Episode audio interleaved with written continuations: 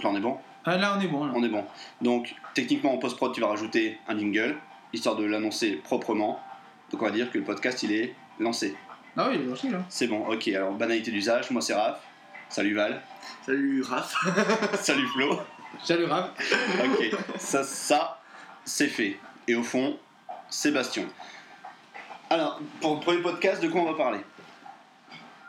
Ben, en, en gros, on a eu l'occasion d'aller euh, à la Rétro Mia, Ah, qui trop est bien. déroulée entre le 31 octobre et le 1er novembre, À Namur. à Namur. Namur Expo. Ouais. Et on, on a des idées, on a envie de vous parler un peu de, du dernier Spectre, dernier James Bond qui est sorti euh, en Belgique. On a eu la chance de l'avoir déjà cette semaine. La France Yeah. l'aura seulement la semaine prochaine. Oui, on peut moquer. euh, ouh. Là, voilà, voilà. Euh, Je suis fier, moi. Mais tu peux, tu peux. Je suis bien fier. Mais tu peux. on est fiers d'être belge. Euh, même si bon, on a un expatrié, mais c'est pas grave, il est belge. Un expatrié qui vous emmerde, accessoirement. J'ai ma carte, j'ai ma carte. Il a la carte. Je, je ne peux plus être expulsé, j'ai ma Il carte. se gare comme un français. Et je qui ce gars Comme un français, sur un passage piéton, mais ça, il faut pas le dire. Il faut pas le dire. Vous, vous le direz pas. Voilà. Euh, et sinon, on a d'autres petits sujets, mais euh, je crois que vous vous rendrez bien compte au cours de la rubrique. Donc, ben, on va commencer par ce qu'on a dit en premier. Voilà. Vous allez surtout vous rendre compte qu'en fait, on n'a aucun plan. Oui, j'ai le premier pour info. Donc, Bonne, gro- bonne grosse impro, euh, bien dégueulasse du dimanche. Voilà. Un bon Ah, gros non. freestyle des familles, quoi. on l'a toujours dit, l'approche, c'est la meilleure méthode. Euh, Amen. Amen. Amen. Euh, donc voilà, donc Retromia. Rétro Mia. Voilà. Pour un peu faire une rétrospective, Retromia, c'est un peu le penchant d'un- d'une grosse convention qui se déroule chaque année à Bruxelles Expo, la Medinatia qui se déroule généralement au mois de mars. Le but de la convention, tout simplement, un endroit où tous les fans de manga se réunissent. Euh, au fil des années, ça s'est étendu aux jeux vidéo, euh, à tout ce qui est YouTube, euh, etc. Et également, euh, maintenant, on commence à voir aussi les comics qui apparaissent. Donc voilà. Et la rétromia, comme je vous dit, c'est tout le côté rétro. Donc là, on préverra pour tout ce qui est avant, avant 2000, euh, les vieux des animés qu'on a connus étant gamin. Euh, je vous ferai pas le topo, Dragon Ball, euh, The Valley Zodiac, euh, vous avez connu, nous aussi. Euh, donc on, on a pu voir ça. Euh, Rétro, voire régressif, parce que j'ai assisté à deux ou trois personnages. Voilà. Franchement, j'aurais pu les croiser dans la rue, je sortais une arme directe. Et pour la petite anecdote, j'étais tellement fier d'avoir croisé un jour Frédéric François dans le rayon PS3 d'un Auchan, j'ai pu maintenant m'approcher à moins de 10 mètres de Bernard Minet. Et c'est. J'irai pas jusqu'à dire que c'est un, un accomplissement personnel, mais je vois que ma vie a atteint un, un nouveau level. Quoi. Voilà. Bernard Minet. T'as quand même Bah, demandé un autographe, non? Non, non, non, pas quand même. Non. Bah, il était sur scène, il chantait Bioman, donc tu penses que. Putain, ça coûtait 100 euros sur eBay, quoi, je sais pas. Ouais, mais il fallait pas casser la magie, tu vois. Fallait déjà que je passe à travers cette foule euh, de geeks qui filmaient, le, qui filmaient la scène avec leur 3DS. Tu vois, le- je pouvais pas casser le, Ah la ouais, magie ouais. du moment, quoi. Là- Non, mais euh, en plus, pour l'anecdote, euh, pour tous ceux qui ont été en convention, si vous voulez une dédicace, préparez-vous à attendre au moins deux heures dans la file d'attente. Généralement, c'est des files d'attente assez interminables. Et comme vous l'aurez compris, moi personnellement, je ne suis pas allé. Il a hésité, évidemment, il n'a oui, pas été. D'autres priorités, voilà. Peut-être la meilleure décision de toute sa vie. Seul Dieu le dira. Euh, mais euh, si vous voulez de voir, on a quelques photos qui sont sur euh, la page. Vous pourrez voir un peu l'ambiance, euh, voir comment ce qui se passe et compagnie. Donc, euh, nous, on a été le dimanche. En tout cas, on n'a pas été ensemble. Raph a été avec sa compagne. Moi, j'étais avec un ami. Que je salue. Bisous. Pichou. Euh, donc, Salut maman ouais, voilà, à toutes les mamans. Salut. Voilà, euh, donc moi j'y suis allé euh, armé de notre appareil photo pour un peu euh, immortaliser les moments. Ben, j'ai identique à tout ce que j'ai déjà pu voir. C'était la deuxième édition pour cette Retromia. Euh, ben, comme d'habitude, beaucoup de cosplay, des stands à gogo.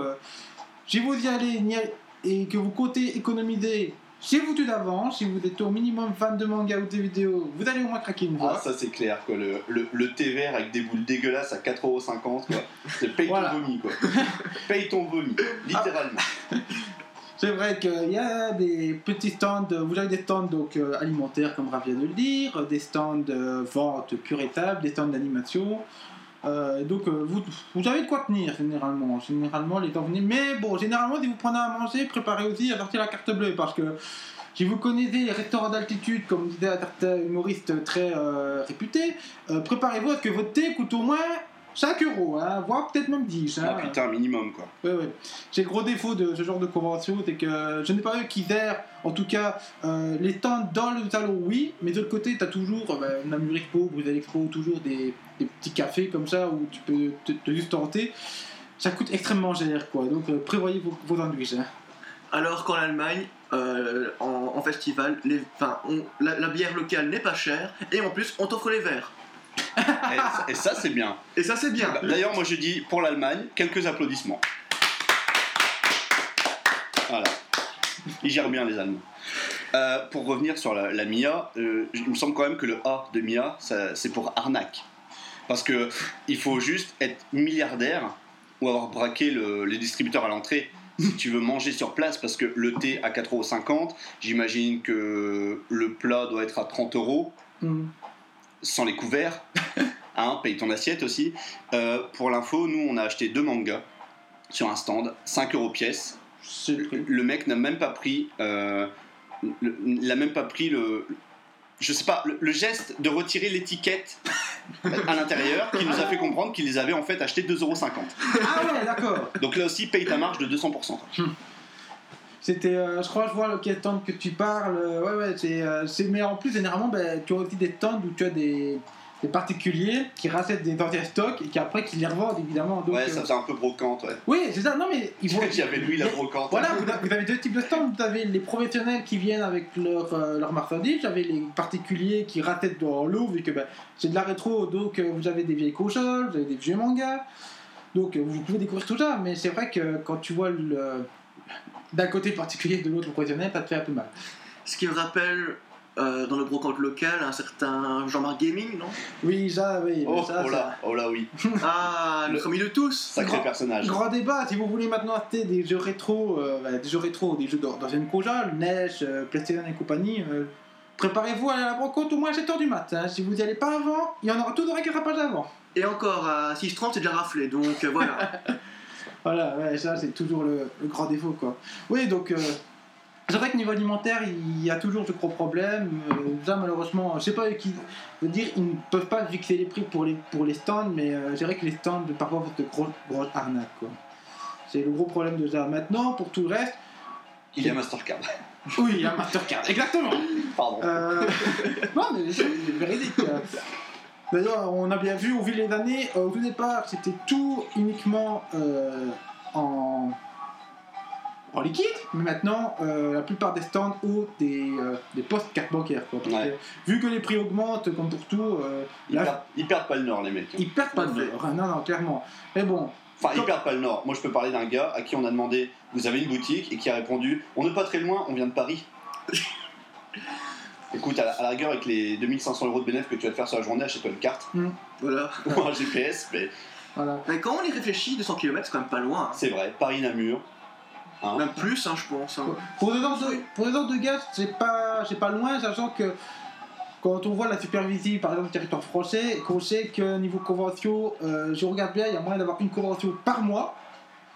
Si vous êtes prêt à vous taper Toulouse, Lyon, Bordeaux, Brest, euh, il y a tout au moyen. Et donc c'est vrai que ce genre de gars qui suit tous les conventions au moins tous les mois, euh, pour lui 200 km c'est pas encore très loin quoi. hein. C'est-à-dire, euh, à l'échelle des petits pays comme la Belgique, ça peut paraître beaucoup, mais pour un, un territoire comme la France, ça va quoi. En gros, c'est un petit détail pour vous, et pour moi, ça veut dire beaucoup. Ça veut dire beaucoup. Voilà. Ça, c'était le, le point France-Galles. Allez, regarde quand tu nous tiens. Tu vas aller voir euh, Résiste. tu vas prouver que tu existes.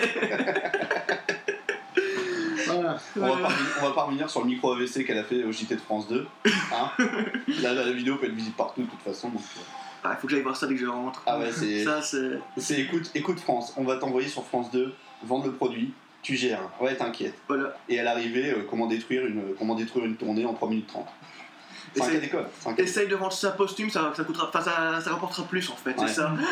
C'est Michael Jackson quoi. Tu- Voilà. Tu peux rapporter 1,5 milliard en 5 ans après ta mort, donc euh, lâche tout quoi. Voilà. Lâche tout chez Marie Drucker. c'est un plan, c'est un plan comme un autre. Euh, Oh, Ret- j'espère. Retro Mia, Retro Mia, bon, donc cosplay à la base. Ouais. Et euh, moi j'ai une théorie sur le, sur le sujet. Euh, il faudrait quand même que tu aies un certain physique pour faire du cosplay. Ouais, c'est euh, Ah, C'est pas faux. On va, on va se dire que la plupart des gens qui se déguisent, qui se costument, qui se griment, Mm. comme les frères, euh, en héros de manga, tu noteras que les héros de manga, c'est c'est rarement des boulets, quoi. C'est des mecs qui ont, qui, ont, qui ont de la musculature, qui ont une, une stature, qui ont un charisme. Mm. Et, et c'est pareil pour les femmes. Je veux dire, t'as as rarement, des- t'as rarement des œufs au plat dans les mangas, quoi. Donc, faut quand même avoir un, un physique limite parfait si tu veux vraiment ressembler à quelque chose.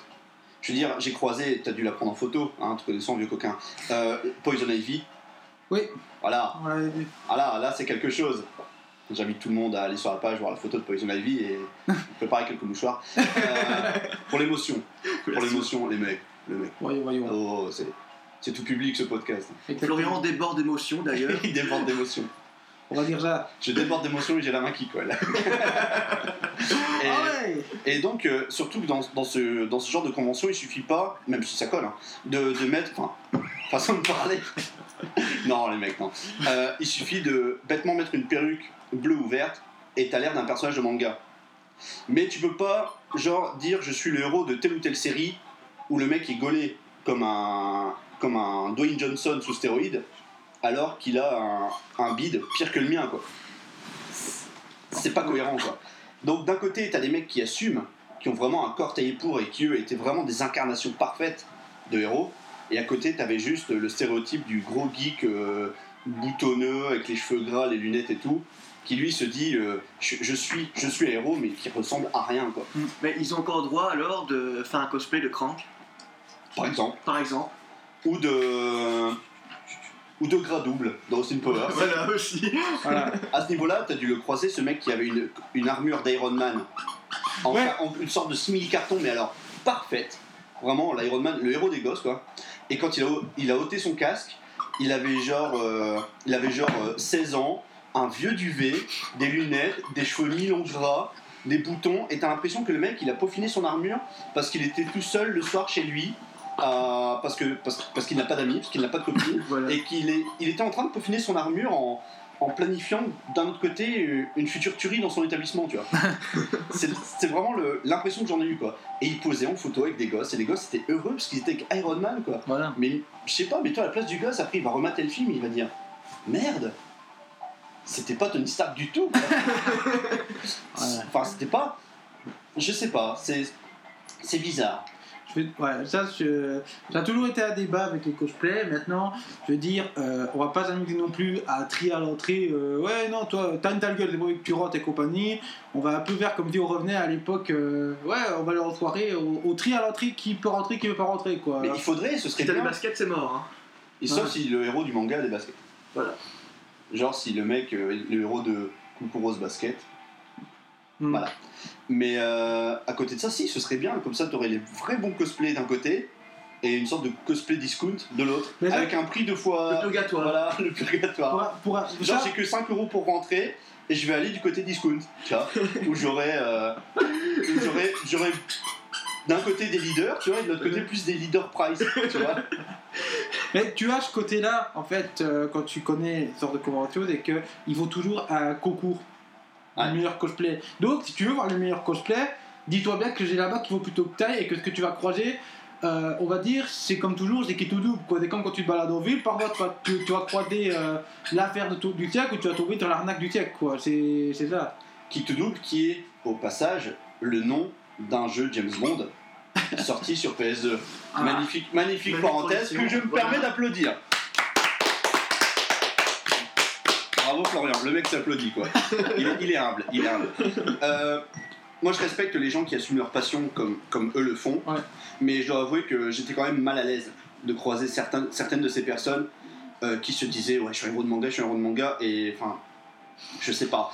Je me rappelle, je- j'attendais bêtement à ce stand que ma compagne euh, négocie le prix d'une figurine Deadpool. On ne se refait pas. Et euh, je- dans, mon- dans l'extrémité de mon champ de vision, je vois une femme déguisée en Alice. Alice, euh, Oui. Pays des Merveilles. Donc je me dis, c'est cool. Je me dis, ça a l'air sympa, jetons un œil. Et en fait, j'ai vu que cette femme avait un bras plus velu que le mien, parce qu'en fait, cette femme était un homme. Oui, Ah, Voilà, il y avait donc un homme déguisé en Alice. Et là, Oui. je me dis, euh, quel chemin emprunte ton cerveau pour te dire, je vais me déguiser en Alice. Donc c'était Alain en gros. C'était Alain. C'était Alain au pays des merveilles. Et ce mec m'a fait peur. J'ai switché avec ma compagne. J'ai dit, je vais plutôt aller là-bas. Le mec avec les cheveux bleus là-bas, il m'a l'air moins bizarre, techniquement. Non, c'est un mec en robe. quoi. Ouais. Un mec, on va pas se lancer dans ce débat, mais Voilà. un, un mec en Alice, quoi. Genre, mon kiff, c'est Alice. Ouais, voilà. Ça, il y a aussi aussi l'autre débat. euh, alors, euh, quand, une fille, quand une fille décide de se déguiser en personnage masculin, que là, on ne pose pas de problème, et que là, on voit l'inverse, ça va être bizarre. Euh, tout est relatif. Oui, Oui. voilà. Pour moi, euh, je verrais une femme, donc gaulée comme une femme, tout ce qu'il faut, Mm. euh, déguisée en, en Solid Snake, je serais aussi choqué que le mec que j'ai vu en Alice. Ouais, mais là, par contre, il y a une vote de goût. Qui quitte un personnage de Metal Gear, autant vers quoi Bah, c'est parce que je me dis, si c'est pour aller dans l'autre sexe, autant, euh, autant y aller franco, quoi. Solid Snake, c'est un peu la, la virilité, la masculinité assumée, tu vois. C'est le héros badass par excellence. Et c'est une, gon- et c'est une gonzesse. Je sais pas, imagine, je sais pas moi, Emma Stone déguisée en Solid Snake. What the fuck? Ouais. C'est ce que, c'est ce que j'ai ressenti en voyant euh, ce truc, euh, Ouais. cet homme en, en Alice. Disons qu'avec ça, il y a, on- moi j'ai un peu rencontré, il y en a en fait, ils, ils jouent le jeu totalement, mais alors ils transforment tout le, tout le costume. C'est-à-dire, ils reprennent pas le costume identique, ils vont vraiment, voilà, le personnage aurait été une femme, comment je, comment je devenu personnage Et là, ça donne une autre dimension, ils, ils avaient moins, moins mal à l'aise, comme tu dis. Ah Oui, par exemple, une femme qui adapte le costume, tu vois, qui serait en Batwoman ou en Spider-Woman, Ouais. je peux comprendre, parce qu'il y a une, une déclinaison. Mais là, c'est juste un mec dans une robe, je sais pas. Je veux dire, ce mec-là est rentré chez lui après, il a donc techniquement traversé deux ou trois rues de Namur déguisé en, en Ah oui, femme, quoi. ça Donc, je sais pas, soit il s'est fait casser la gueule, soit on lui a demandé euh, c'est combien? Il est tombé sur d'autres personnes louches. Enfin, voilà quoi, c'est l'aspect l'aspect rétro-Mia qui m'a limite choqué quoi. C'est ce Mm. côté on ouvre les vannes, plus, plus aucune limite. Et là, tu vois ce que les gens, euh, ce que les gens kiffent vraiment. Quoi. Ouais. Et que lui, c'était les robes. Voilà, moi perso, j'ai. C'est pas la première convention que je fais dans mon cas. Euh, c'est quelque chose que maintenant je passe. Je, je, je vais pas dire qu'il passe au-dessus, mais bon, on a l'habitude, on a toujours l'habitude de voir des gars comme ça. Et dans, dans un autre mois, voilà, euh, on les voit, on les voit pas, on les voit, ouais, ok, j'ai bien, content pour lui, quoi. Tout le monde va prendre qui lui plaît et euh, ne va pas non plus s'amuser à lancer des tomates le premier qui sera dans un truc dégueulasse. quoi. À moi perso, j'aurais pas lancé des tomates. Des. Je sais pas, des. J'étais quoi J'étais un stand de figurines Non, ça fait mal une figurine. Ah, suivant laquelle, ça peut faire mal. Ouais. Et on était juste à côté du stand de katana. Ça aurait été un peu plus méchant, ça aussi. Ah, ça dépend. Moi, j'ai vu qu'il y en avait, malheureusement, ils, ils, ils ont pas eu de bol. Les katanas, euh, la personne a fait le katana, elle aurait mis des gels, ils n'avaient pas ouvert le katana, avec la poignée en main. La lame est restée dans le fourreau. Non, c'est c'est- c'est juste une lame invisible. Ah oui, c'est une lame invisible. C'est tellement plus Concept. badass. Voilà. C'est Concept. C'est concept. C'est concept. C'est une lame en post-prod. Voilà. Voilà. Donc euh, voilà, moi ce que j'en ai pensé. Il y avait aussi un coin console qui était sympa mais pris d'assaut. Oui, comme tout La- le monde. la- section. Euh, comme la section du même nom. Merci. Merci Val. Ça, c'est fait. non, voilà. Putain, c'est pas possible. Euh, la Mega Drive euh, avait planté. Le- Je voulais me faire un Street Fighter en- sur 360 avec le pad, mais le fil était plus connecté. Donc Ah ouais. euh, il n'y avait plus qu'une manette sur deux qui, qui jouait. Pour un, pour un multi, c'est gênant. Mhm. Et le coin rétro, de toute façon, était pris d'assaut. Oui, déjà. Malheureusement, ouais. Avec ce- genre d'événement, généralement, tu es resté moins longtemps que moi, je pense. Enfin, on est resté deux bonnes heures. Voilà, moi, je suis arrivé à 10h, je suis parti à 18h. Après, j'ai saturé donc. Ouais, voilà. Mais en fait, quand on va dire ce genre de truc, soit euh, si on vient que pour deux heures, il faut, arriver, il faut avoir de la chance un peu pour avoir. euh, si, on, si on a vraiment une idée en tête, ou une idée pour se balader, ça ira. Mais euh, je dis- sinon, le mieux encore avec ce genre de convention, c'est de rester toute la journée. Quoi. Nous, ça va, on est habitué, donc euh, voilà. On- C'est le genre d'événement qu'on préfère faire. Plutôt que certains, ils préfèrent aller en boîte jusqu'à 4h du matin, ben nous, on préfère rester toute la journée euh, en convention. Quoi. Avec ce point commun euh, d'avoir de la musique de merde et, euh, et des hommes en robe. Ah oui, parce que parfois quand tu as les musiques de même qui te reviennent dans la, dans, dans la tête euh, pendant toute la journée, genre le Nyan 4, euh, j'avoue qu'à un moment donné, t'en as Ouais. marre. Ah oui. oh oui. Ah ouais. Ah oui, parce va, c'est pas le pire. Ouais, lui par contre, c'était une bonne animation, je sais pas eu l'occasion de le. Nous on a croisé Troll Guy. Oh, quelle horreur ce mec. Ah, mais en fait, il a mis l'animateur, il foutait le bordel. Il foutait le bordel clairement, tout d'un coup, t'entendais, laver Maria au loin, tu disais, ah, tiens le voilà. il a mis une canne. C'est là que tu vois déjà la limite la, la, la dégénérescence du concept. C'est que avant c'était c'était euh, Made in Asia, donc basé euh, basé manga. Après, ça s'est élargi aux comics, à tout ce que tu veux, il y a ces mecs en robe, je m'en remettrai jamais. Euh, mais là, il y a carrément ce qu'on appelle des mèmes. Des mèmes qui sont des trucs purement visuels d'internet, quoi. C'est, c'est de- ça a pris une telle ampleur, ces conneries, qu'il y avait des, des gens déguisés en mèmes. J'ai vu donc ce troll guy, Ouais. et j'ai vu une autre, un autre mème dont le nom m'échappe. Mais voilà quoi, c'était, c'était son costume quoi. Le mec qui est habillé normalement, il avait un voile noir sur la tête et il avait un mème sur le visage. Et c'était ça. Je suis un mème, je suis troll guy. C'est ridicule. Et est-ce que tu as vu Epic Sax Guy Ben non, même pas. Oh Tu penses, attends, ce mec-là, mais j'y allais direct quoi. Ah oui, moi Selfie, aussi. photo, autographe, tout, tout. Attends, Epic Sax Guy, merde quoi. Par contre, j'ai vu un, un paquet de Forever Alone. hein. Là, il y en a tout le temps. Je sais même pas euh, ce qu'on a le plus éclaté là-bas, les, les, les- paliers de la virginité, de la friend zone ou de l'autisme, mais alors on a, on a explosé, on a explosé les records là-bas. Quelle horreur Et puis bah, je te dis, j'avais l'impression d'être dans Fringe, tu vois. J'étais dans, un univers alternatif où les hommes mettaient des robes et où Bernard Minet était adulé sur scène, quoi. Ah ouais. Sliders quoi. Je comprenais pas. Euh, au bout de deux heures, je- on va y aller. Oui, oui, partons. S'il te plaît, J'ai besoin partons. j'ai besoin d'air. Ouais, non, ouais. Donc voilà. quoi. Voilà, moi, ce que, ce que j'ai pensé de la Atromia, maintenant, c'était pas cher. Ouais. L'entrée était pas chère, c'était sympa. Il y avait quand même moyen de faire. On déconne, mais il y avait quand même des belles rencontres. On a vu, j'ai vu des beaux personnages. Franchement, j'ai croisé Big Boss de Metal Gear Solid. C'est quand même la grande classe, quoi. Avec ta carte carton Eh, bah oui, avec son, avec son carton et son pied Metal Gear Solid, Ah s'il te plaît. Vous le retrouvez également sur la page, on Ah, l'a ça, pris en photo. J'irai lui mettre un, j'irai lui mettre un pouce. Pouce. Enfin, avec, avec tout le respect que j'ai pour lui. Ouais, évidemment. Bon, ne vous inquiétez pas, j'ai entendu des bruits. On a vu Tessio qui est en train de mordiller la main depuis tantôt. Ouais, il est bien casse-couille ce chien. Ce Ouais. chien qui s'appelle Marty. Marty. Marty, comme Marty McFly. Ouais. C'est une bonne grosse banane. Euh, Écoute, on a fait. On va juste attendre.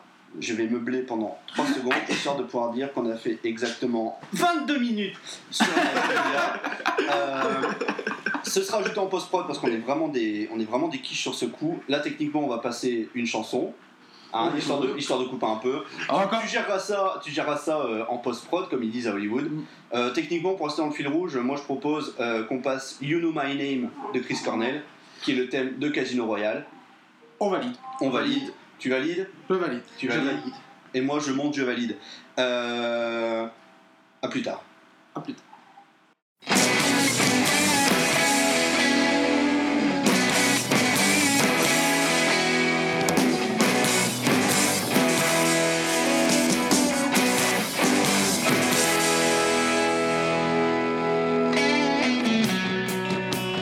Take life, do you know what you give? Odds are you won't like what it is. When the storm arrives, would you be seen with me?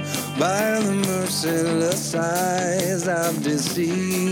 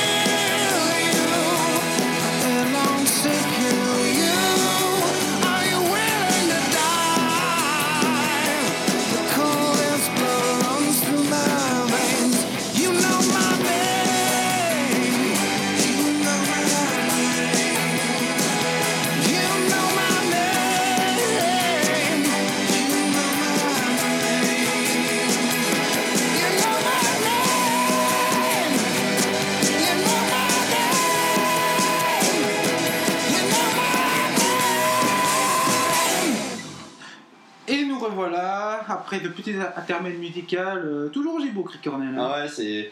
Quel morceau exceptionnel. J'ai pris tellement de plaisir à le réécouter à l'instant. clin d'œil, clin d'œil.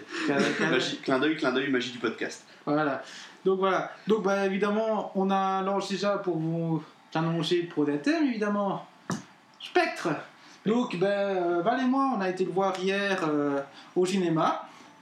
Et Hier, donc samedi 7 Voilà. Samedi Prédisons 7, quand même. novembre Voilà. c'est 2015. 2015. Fuseau horaire euh, de- américain de Greenwich. Voilà. GMT plus 1. On, on va préciser 14h15 euh, la séance. euh, voilà. On ne dira pas le nom du cinéma parce qu'on n'a pas envie de faire de pub euh, alors, euh, et qu'après qu'on nous réclamait de l'argent. Mais c'était à Mons. Voilà. C'était à Monge, voilà, devinez, devinez un peu. Euh, donc voilà, Un, j'imagine un, un multiplex. Possible. Un, Le, logo, c'est pas une sorte de pomme rouge, un truc comme ça, je pense. Oh, bizarre. plutôt, c'est plutôt, je dirais, une fleur. Hein, Une avec fleur pomme. hein. Oh, on voit une belle pomme. Mais, Ouais, la, ta, ta, ta pomme est anorectique vers le milieu. Hein. Bah, elle a déjà croqué, quoi, c'est tout. mais Ah. pomme, la pomme n'est-elle pas la fleur du pommier? Voilà, Oh. tout à fait. Voilà, je vous laisse Là- quelques instants. Pot d'applaudissements. je, oh là. Et je m'applaudis parce que je le mérite. Alors, euh, je suis le seul de l'équipe à ne pas avoir vu Spectre, donc euh, je la fermerai légèrement pendant cette intervention. Euh, mais je reste quand même dans le coin pour écouter un peu. Je vais me Mm. mettre dans un coin et je vais essayer de N'hésite pas à commenter. un verre de, un verre de thé de Lipton. Lipton Ice Tea. Voilà, Euh, deuxième sponsor. euh, Ça m'empêche, parce que je suis désolé, mais euh, euh, l'air, l'air Craig de James Bond, c'est quand même le placement de produit. Tout à fait. Il faut, il faut quand même apprécier euh, les, les GSM, les voitures, Sony, les montres. Heineken, euh, Voilà. Aston Martin, tout ça, tout ça. Donc je tourne légèrement euh, la bouteille pour qu'elle soit euh, dans le champ de vision de cette caméra qui n'existe pas, voilà. Lipton Ice Tea. Et je vous laisse la parole en sirotant mon Ice Tea. Voilà. Donc, ben, euh, retour avec Spectre. euh, au- au- nouveau James Bond qui dort après le temps adulé de Skyfall. Il reprend directement après Skyfall. Je crois qu'il Oui. reprend deux à trois mois après. euh, malheureusement, tout le monde connaît le, le trois personnages. Si je peux intervenir justement déjà là-dessus, j'étais déjà pas à la base pas très friand de l'air Craig, mais une fois que je l'ai découvert, j'ai adoré justement l'aspect fil conducteur qu'il y a entre les épisodes. Voilà. Parce que par exemple quand on voit un James Bond de l'air de mou ou euh, pour citer de mes préférés, je, je l'avoue, euh, il n'y a aucune vraie transition. C'était euh, action action potiche action action scène d'amour. fin. Donc moi justement j'aime- bien ce cet air un peu rafraîchissant qui a été apporté justement sur euh, sur James Bond et je sais pas si tu vas intervenir là-dessus Florian. Non, c'est vrai, en fait, euh, juste pour rappeler vite fait, euh, pour ceux qui n'auraient pas encore découvert, découvrez-les, c'est très intéressant. Donc, euh, Craig a sorti en premier Casino Royale. Oui. Euh, là, je demande la Viera pour qu'il me donne l'année et le réalisateur. car- Euh, Martin Campbell 2005. voilà, Une putain de tuerie au passage. C'est vraiment. exactement. le- Donc, Casino Royale, comme vous doutez, c'est des dates qui étaient sortis revêt pour les- pour l'occasion avec Daniel Craig. Euh, avec notamment, pa- pardonnez-moi pour ceux qui l'adulent, cette actrice Eva Green, Eva Eva Green. Green, la Euh, superbe Eva Green. Voilà, tout qui, de- qui devrait faire du cosplay. Voilà, elle aurait raison que Ah oui. Elle devrait faire du cosplay. Bon, nous- rappelons quand même qu'elle a quand même tourné dans le deuxième, dans le deuxième 300 et qu'elle a tourné dans Sin City le 2. Donc, euh, Il y a des, des suites quand même bien dispensables. Ah, on va pas se je- mentir. voilà, dites-moi enfin, je sais pas pour 300 parce que je ne l'ai pas vu, mais. euh, Mais Eva 2, Green, voilà. Mais Eva Green. voilà pourquoi je vais rebondir. Si vous voulez voir Eva Green sous toutes les coutures, regardez 300 et regardez ça, vous comprendrez pourquoi je dis ça. Euh, au passage, Eva Green qui est la fille de Marlène Jobert. Et c'est pas une vanne. C'est vrai. Toi, les, chiens euh, font parfois aussi des chats. C'est pas grave. Euh, donc voilà, Casino Royale, on retrouve James Bond, euh, encore une fois, une organisation euh, menace la nation, et il doit disputer une partie de poker pour récupérer l'argent qu'il va perdre. Le seul film où les parties de poker sont vraiment intéressantes. Exactement. C'est- pas genre euh, Winamax TV quoi. C'est ça. C'est pas. euh, Bruel, il n'est pas là. hein. Ouais, Bruel n'est pas là. Bruel n'est pas dans Casino Royale. Mm. Et faut aussi, faut aussi se rappeler qu'à l'époque, Casino Royale, donc c'est le reboot, Mm. euh, il redynamise le personnage parce qu'entre temps, il y a un autre espion nommé Jason Bourne qui a fait euh, des scores de malade au box-office et qui a réinventé le mythe de l'espion euh, brutal. Là, on n'est plus dans la période Pierce Brosnan, je remets mon nœud papillon sous l'eau. On est vraiment dans, dans du bien brutal. Déjà, euh, Jason Bourne, qui était déjà. enfin, la mémoire dans la peau, c'était déjà un remake d'un film de la fin des années 80, un téléfilm d'ailleurs, on, on le dit pas souvent. Euh, donc, euh, c'est toujours faire du neuf avec du vieux et. Et voilà, les années 80, for the win quoi. For the win, direct. D'ailleurs, pour les années 80, moi je dis applaudissements. Applaudissements. Vous, noterez qu'à mon avis, dans ma fabrique, les applaudissements dans le podcast, ça va être notre coup, ça. C'est vrai. Et d'ailleurs, j'apprécie. Par contre, ça risque de Et- vite devenir lourd ce truc. Voilà. Désolé pour les sonotones et pour les sonotones. Voilà Et pour Radio Salamandre. Il y en a pour tous les publics. Voilà. Donc euh, voilà, Casino Royale se termine à, à la fin de cette partie de poker euh, effrénée. euh, Dantesque. Dantesque. Dantesque. Merveilleuse. Au- D'ailleurs, euh, pour rappel, c'était la- une des premières missions de James qui venait d'acquérir Ouais. jeu remake son permis de tuer. Ouais, sa première mission en tant que double zéro. Exactement. Après ça, euh, Craig perd l'amour de sa vie euh, sous la personne de Green. Oh, le spoil Ouais, spoiler Oh là là. Spoiler alerte, putain Ne regardez pas le pod- n'écoutez pas le podcast si vous ne voulez pas être spoilé. C'est bien de le dire maintenant. Si vous êtes en 2005 et que Royale n'est pas encore sorti, n'écoutez pas ce podcast. Exactement. Donc voilà, la suite qui vient après est Quantum of Solace. Quantum of Solace, qui est euh, Mark Forster 2008. Voilà. Quantum on retrouve James Bond, on commence directement avec une bonne poursuite. Ouais, vous voyez, littéralement deux ou trois minutes après la fin de Casino Royale. Exactement, C'est voilà. vraiment le, le diptyque, le film, euh, le James Bond badass de 4 heures. quoi. Il vient, il, il vient de retrouver Monsieur White et il l'amène à M. Donc à partir de là, toute l'intrigue continue. Euh, il y a une, une organisation qui est en train de récupérer euh, des terrains pétroliers pour justement euh, proposer une énergie verte, justement en évitant justement une autre énergie que le pétrole. Et à partir de là, évidemment, je n'ai pas tout, tout ça parce qu'il y a une organisation derrière tout ça. Et James va Géré aider- par Patrice, Patrice. le français. Patrice le français. Patrice le français. Patrice. On va un petit passage euh, d'ailleurs à chez nos amis, euh, pas cubains, mais. euh, oula, attention. Ça, c'est la moitié du podcast, vous n'avez pas vu, mais là. Et on l'a toujours pas vu. il ne colle pas, mais n'est pas loin. Euh, donc voilà, quand tout ça là se termine, évidemment. Là, pour faire juste un, un peu- un petit arrêt, on, vous avez, on a parlé de Casino Royale, on a parlé de Quantum.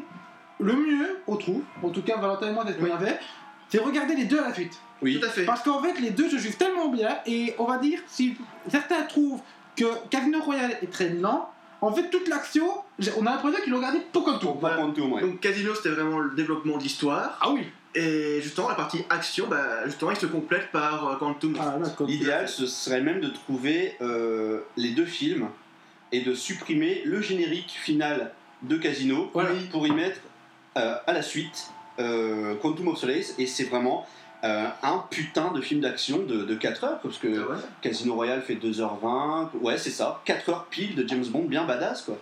Et euh, avec plein de Français. Mm. Parce que Eva Green est française et Mathieu Amalric Ah, qui joue quand même un, un- un méchant, une sorte de, de Sarkozy bondien. C'est ça. Je sais pas ce que t'en penses, Oui, mais. Un, un petit Sarko, quoi. Un Exactement. petit Sarko, mais sans l'éthique, Sur l'éthique. ni la morale. Je laisse Voilà. réfléchir. Je laisse réfléchir. Voilà. Donc voilà, après Quantum of Solace vient le, comme dirait notre ami Raph, surestimé. Le méga overrated Skyfall. Maintenant, on ne peut pas le cacher quand on voit les scores au box-office. Il a explosé le box-office, Skyfall. Ouais. Sorti en 2012. 2012. 2012, 2012 j'allais pour les- 2011, c'est pour ça. Euh, pour les 50 ans de la franchise. Voilà, exactement. Doctor No, c'était 62. D'ailleurs, film qui a été adulé autant par les grands fans de James Bond qui disaient on revient à vrai James Bond et qui ne connaissaient pas ont découvert James Bond vers ce film. Que dire? Ben, Je crois que tout le monde a dit tellement sur Skyfall qu'il n'y a rien à rajouter. Quoi. Euh, James revient encore une fois. On va dire qu'il y a une petite pause par rapport à la poursuite de, de la grande organisation. Là, il y a un ancien agent du MI5 qui revient, Ouais, le le, MI5. le, le trop rare euh, Javier Bardem. Raph, Voilà. Et bien en fait, on, on retrouve James et là en fait, euh, on se rend compte que l'ancien agent est un peu aigri face, au- face au MI5 euh, et a une dent contre M. Tout à fait. On voulait découvrir ce film là. Il a, il a une dent contre M et il a une main sur la cuisse de James. Parce que c'est quand même un, un méchant Oui. un peu, un peu louche. Oui, Je ne oui, pas oui. dire, mais D'où l'ignore-le, oui. Voilà, pour les 50 ans, il a limite réussi à rendre James Bond gay, quoi. La, la scène de l'interrogatoire avec la main sur la cuisse et tout, vas-y que je te caresse. Voilà. Donc, après le chiffre, on a eu droit à le chibre. Oh, joli, joli. bravo, bravo. Donc voilà. C'est pas possible. On vous parlait de Casino et de Quantum avant, mais Skyfall, voilà. tout public, euh, tout public, euh, bon, euh, les enfants, s'il vous plaît, vous n'avez pas compris peut-être, Ou vous demandez aux parents. Voilà, demandez à papa maman de t'expliquer, vous comprendrez. Euh, et bien dans Skyfall, en fait, on parlait de Casino et de, et de Quantum, mais là, Oui. le mélange est bien respecté. Là. On a une bonne explication de l'histoire avec de bonnes scènes d'interrogatoire, comme on parlait justement, et de l'action qui va très bien. Je veux dire, euh, bon, rappelons quand même que Skyfall a quand même donné à James Bond la réputation d'agent qui court. Oui, c'est vrai. On voit Craig courir quasiment pendant. On va pas dire 80% du film, mais pas loin. Ouais, À chaque fois qu'on limite voit- plus que Tom Cruise, quoi. Ah oui, là, il c'est quand même il le il running actor par excellence, quoi. Donc c'est une pub pour Decathlon de deux heures en fait. Exactement. Voilà, Exactement. à fond la forme. Voilà. Par les sponsors. Donc, attention, là on l'annonce. Spoiler, à la fin de Skyfall, M meurt. Et oui. J'ai d'ailleurs, euh, en même temps, j'ai un des démons qui a été adulé, en même temps, il a- on- comparé à beaucoup de films, on n'a pas crié lorsqu'il y a des personnages qui faisaient la- l'envergure de la saga mouraient. Pour une fois qu'on ne disait rien, En même temps, est-ce que ça permet pas de rebondir sur le, le rétro-pédalage qu'il y a eu avec Exactement. Skyfall, de revenir à un M masculin? Parce qu'à la voilà. base, il a fallu quand même attendre 95 et GoldenEye pour que Oui. M soit une femme. D'ailleurs, c'était toujours Judy Dench. Mais Depuis, depuis GoldenEye. Voilà. Donc Mais- là, on revient vraiment aux fondamentaux, euh, le M masculin, Miss Exactement. Moneypenny, le, le petit, le petit bureau en cuir rouge, histoire de, de bien caresser les fans euh, dans le sens du poil. j'ai quand même beaucoup plus pleuré euh, quand John Cleese est parti que, que à la mort de M. Donc voilà. Évidemment. Et, Voilà. euh, si, au passage, notez que c'était quand même, au-delà de tuer M, le choix le plus couillu était quand même d'en faire la James Bond girl de Skyfall. Oui, Oui, vrai. déjà. On va pas se mentir. Euh, je porte pas personnellement Skyfall dans mon cœur parce que c'est le genre de film qu'on essaie de m'imposer, même encore maintenant. Oui. On essaie de m'imposer, de me matraquer et je déteste ça. Je l'ai vu, ce film, je l'ai apprécié à sa hauteur à la sortie. Euh, moi, mon cœur bat pour Casino Royale de toute façon, quoi qu'il arrive. Et Quantum un peu moins. Quantum, c'est un peu le. C'est comme quand t'as- quand t'attends un enfant et que t'as des jumeaux. Tu vois. Voilà. Là, t'as celui, t'as celui que tu désirais et l'autre, euh, je, I, I am a surprise. Tu vois. C'est ça. Voilà. Euh, Skyfall, il, il est bien, mais c'est pas non plus euh, super transcendant quoi. Et je crois que c'est c'est dû grâce ou à cause d'Adèle. On va lancer maintenant la, parenthèse qui- Voilà. Adèle. Euh, moi, le thème Skyfall d'Adèle, euh, pour citer euh, Daniel Craig, plutôt casser ce verre et m'ouvrir les veines que de l'entendre une nouvelle fois quoi. Je n'en peux plus de ce thème. C'est une de ces musiques euh, qui tellement est passée à la radio que maintenant beaucoup de personnes en ont marre de l'entendre, quoi. Je peux comprendre. le thème, le thème Skyfall d'Adèle est tellement surestimé qu'à mon, mon, à mon avis, il surestime le film. Le film aurait pu être un, un bon Bond, et maintenant c'est juste un, un Bond, euh, pour ma part, saoulant. Saoulant. J'arrive même plus à le voir d'un œil neutre parce que dès que je vois, dès que je, dès que je vois Skyfall, je vois Adèle. Mais maintenant, dès qu'un profane parle justement de James Bond, il, il parle en premier d'Adèle. Voilà. Voilà, C'est vraiment ça. Il a encore eu la- le cas hier, donc voilà. Oui, ça, ça a été très drôle d'ailleurs. On disait Ah, t'as entendu la nouvelle musique James Bond Et on, on nous a cité le Skyfall d'Adèle, Voilà. alors que n'était pas le nouveau. Trois ans de retard, on va dire. Pour rappel, euh, cette année, c'est Sam Smith qui est collé à la tâche en écrivant Writing Wall. Ouais. Ce- sur lequel on va ouvrir une deuxième parenthèse. Euh, moi, je le défends. Je défends ce thème. J'adore ce thème.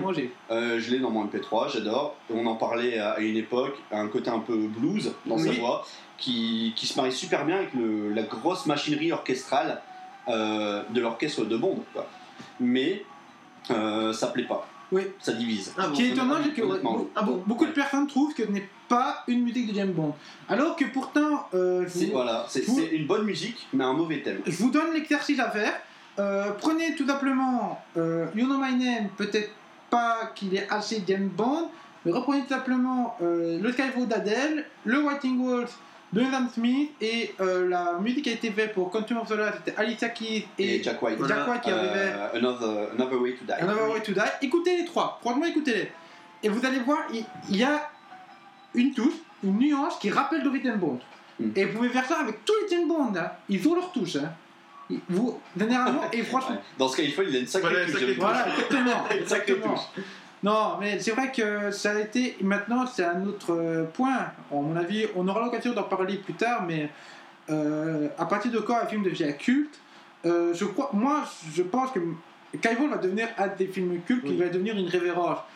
Maintenant, euh, j'espère que dans les années qui suivront, les gens vont pas méchamment, mais oublier ce thème de Skyfall d'Adèle.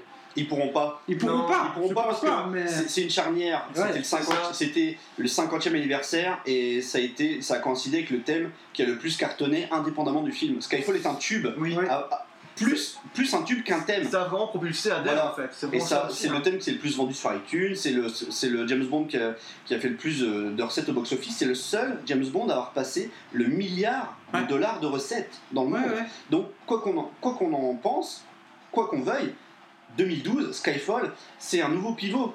Ouais. Comme, euh, Comme Bernard. comme Bernard. Comme Ça, par contre, je n'applaudis pas. Moi non Oh. Bah moi je le fais. Le pauvre. Temps de solitude. Euh, comme ont pu l'être à l'époque euh, GoldenEye. Oui. Parce que ça a été le retour de James Bond après les, les semi-échecs de la période Dalton. Ou Ah, euh, le James Bond de George Lazenby, au service Oui, secret de Sa Majesté, qui, qui pour moi euh, un des meilleurs, mais qui, comme Dalton à l'époque, euh, était juste trop avant-gardiste Mm. pour réussir. C'est ça. C'est vrai. C'est ça, c'est ça aussi James Bond, c'est Et si, je ne m'abuse, avant l'air crack, c'était le seul où justement où James tombe amoureux. Ah oui. Vraiment. Exact, exact. C'était le seul euh, qui mariait à la fois le cahier des charges de James Bond, Voilà. donc le pré-générique, le générique, euh, Blofeld, Blofeld, justement. Et- et une vraie- et une vraie histoire, euh, une vraie histoire d'amour. Tu trouves un certain écho à ça dans Casino Royale aussi. Ah oui. C'est vraiment, euh, C'est des clins d'œil qui. c'est c'est ça qui fait que C'est justement les, les bons de l'air crack. Et justement, il y a dans chaque film, il y a tout au moins. Enfin, je dis au moins un, mais il y en a plus, beaucoup plus, le clin d'œil justement aux anciens. Ça, c'est c'est indéniable. et sans que ça tombe dans le fan service, pour, parce fait. que pour moi Skyfall c'est un peu du fan service. C'est c'est mon avis. Mon Je- avis. je suis totalement d'accord. Ça, je suis d'accord quand C'est mon avis parce que voilà. Maintenant, pour revenir avec le Vantaris justement dans le film, Oui. donc toi tu en as vu plus que moi, il y a des, mais des clins d'œil partout. Oui, Il y a il paraît que des- Spectre est blindé de clin d'œil. Oui, il paraît. rien, C'est- un bon héritier à rien qu'à celle du début avec la, la fête des morts mexicaine, moi ça a directement fait rap- ça a dans- rap- rappeler la- un peu la para, enfin l'enterrement euh, du début de To Live and Let Die, Ah oui, Vivre et laisser mourir Oui, avec voilà. euh, avec euh, le premier film de le premier humour en Le premier 73. humour. En 73, euh, j'allais j'allais dire, sponsorisé par Chevrolet à l'époque. à l'époque. Voilà. Et avec euh, ce méchant, comment il s'appelait Ah là là. Oui, euh, putain, c'était Docteur ou quelque chose ou Mister quelque chose. Enfin, oui, oui, c'était oui. pas Mister Cocktail, Et voilà. ça c'est sûr. C'était le. non, non, non, non, non, non. Dr. No 62. Non, non, le premier, le premier. James Bond de l'ère Moore, c'est là où on a vraiment commencé à tomber dans le presque ridicule, euh, limite dans le comique, dans le slapstick quoi. D'ailleurs, qui a bien. Enfin, comme les, les Bond, ça surfait tout le temps sur la mouvance de l'époque. Là, il, il surfait vraiment sur la mouvance de la, du film Black Exploitation, Black Exploitation Ah, carrément, ouais. à fond. Donc c'était le film le, le Black Exploitation. vaudou, tout Le ça. vaudou. oui. Voilà, c'est beaucoup mettre du temps la culture noire en avant. C'était vraiment ce- le courant Black Exploitation, c'était vraiment ça. C'était le noir badass, euh, Black Dynamite, je sais pas si t'as Euh. Black Dynamite, euh, Shaft, Shaft, Shaft à l'époque, le Shaft, Shaft. original, mais bien sûr. bien sûr, avec la merveilleuse BO de Isaac Hayes, qui a fait aussi le chef euh, dans South Park. Mais je digresse. Voilà, une bonne grosse digression des Une bonne considération. On vous avait prévenu, Voilà. il y aura des digressions. Et justement, pour revenir sur euh, Blofeld, bah justement, Blofeld revient dans, dans Spectre. Mhm. Donc spoiler alert. Parce que, euh, Voilà. ce qui est un faux spoiler. Parce Faux que moi- spoiler, parce qu'on sait la déjà. bande-annonce, si. Je crois qu'il était déjà. Je pense que oui. Bah, je sais pas s'ils le disent dans la bande-annonce, mais le fait que ce soit le chef d'une organisation nommée Spectre, je veux dire, Spectre, tu le connais depuis les années C'est 60, ça. il y a un moment, faut pas se mentir. C'est ça. Je pense que dans une des bandes annonces, on le voit parce qu'en fait, on voit que Bond est à une des réunions de l'organisation, justement, Mhm. et euh, il, voit- il regarde le, le chef et le chef le regarde. D'ailleurs, c'est une scène qui est quand même assez drôle dans le film. Oui. Le chef dit Bonjour James, je sais que tu es là. Et il se retourne exactement où est James, il le regarde sur son balcon et là il fait Coucou Ouais. D'ailleurs, le coucou, retenez-le parce que dans le film, vous allez voir, Ouais. c'est un intérêt le coucou. Voilà. Oh mon dieu. Ah oui, oui, les, cou- les coucous jouent à l'honneur. Tout à fait. C'est- pas très vendeur. Je t'ai voulu. Euh, Donc voilà. Blofeld, euh, j'ai dit euh, années 70, mais non, c'est années 69, 60, parce que 109, hein. c'est dans. Je crois que c'est dans le dernier, le dernier bond de, de l'ère connerie, je crois que c'était euh, j'aurais dit- en Ligue deux fois. J'aurais dit justement celui avec euh, la Zenby. Ah, oui, il est dans la Zombie, oui, c'était Telly Savalas. Oui. Il a poursuite en bobsleigh, tout ça, tout ça. Mais euh, il apparaît déjà avant. Ah bon Euh, donc c'est pas le dernier, parce que le dernier c'est Oui. les diamants sont éternels. Non, on dit que deux fois. Oui. Euh, avec cette base dans un volcan, il me semble que c'est la première apparition de Blofeld. D'accord. Il faut que je révise mes classiques alors. Voilà. L'intérêt de Blofeld, c'est d'avoir un ennemi qui change de visage grâce à la chirurgie. Ça permet d'avoir à chaque fois un acteur différent Voilà. Oui, pour l'incarner. On a eu Telly Savalas, on a eu Donald Pleasance, oui, juste, voilà. euh, et puis, euh, mais on n'a pas eu euh, Mike Myers parce que ça, c'est Mhm. Docteur d'enfer dans c'est pas pareil. Non. D'ailleurs, est-ce que c'est pour ça que Blofeld a des cheveux dans Spectre pour éviter Ah, la comparaison avec Docteur d'enfer Peut-être. oui. Ah. Genre le petit doigt et le chat Oui. perçant, on ne sait pas. Parce que le chat persan, il revient. en le fait. chat perçant, oh là là. Ah oui, il Ah, revient. il y a le chat. Il y a le chat. Donc. Sheba, elle est là. le sponsor Sheba, il est là. Mais Sheba, pour dire je t'aime. Voilà. Et- Ah. Et ça, c'est beau. Et ça, c'est beau. Et, et j'ai une autre question d'ailleurs. Euh, le chat est perçant par rapport à son cri? On ne l'entend pas. Il est très mélodieux. C'est voilà, pas, c'est pas Marty pour ça. Hein. Sur cette blague de merde, je, Oui. je, je quitte littéralement oui, le studio. tu peux, tu peux, voilà, la porte est là. Je laisse, je laisse revenir ce spectre. Et je pars sur cette blague suspecte. voilà. Waouh.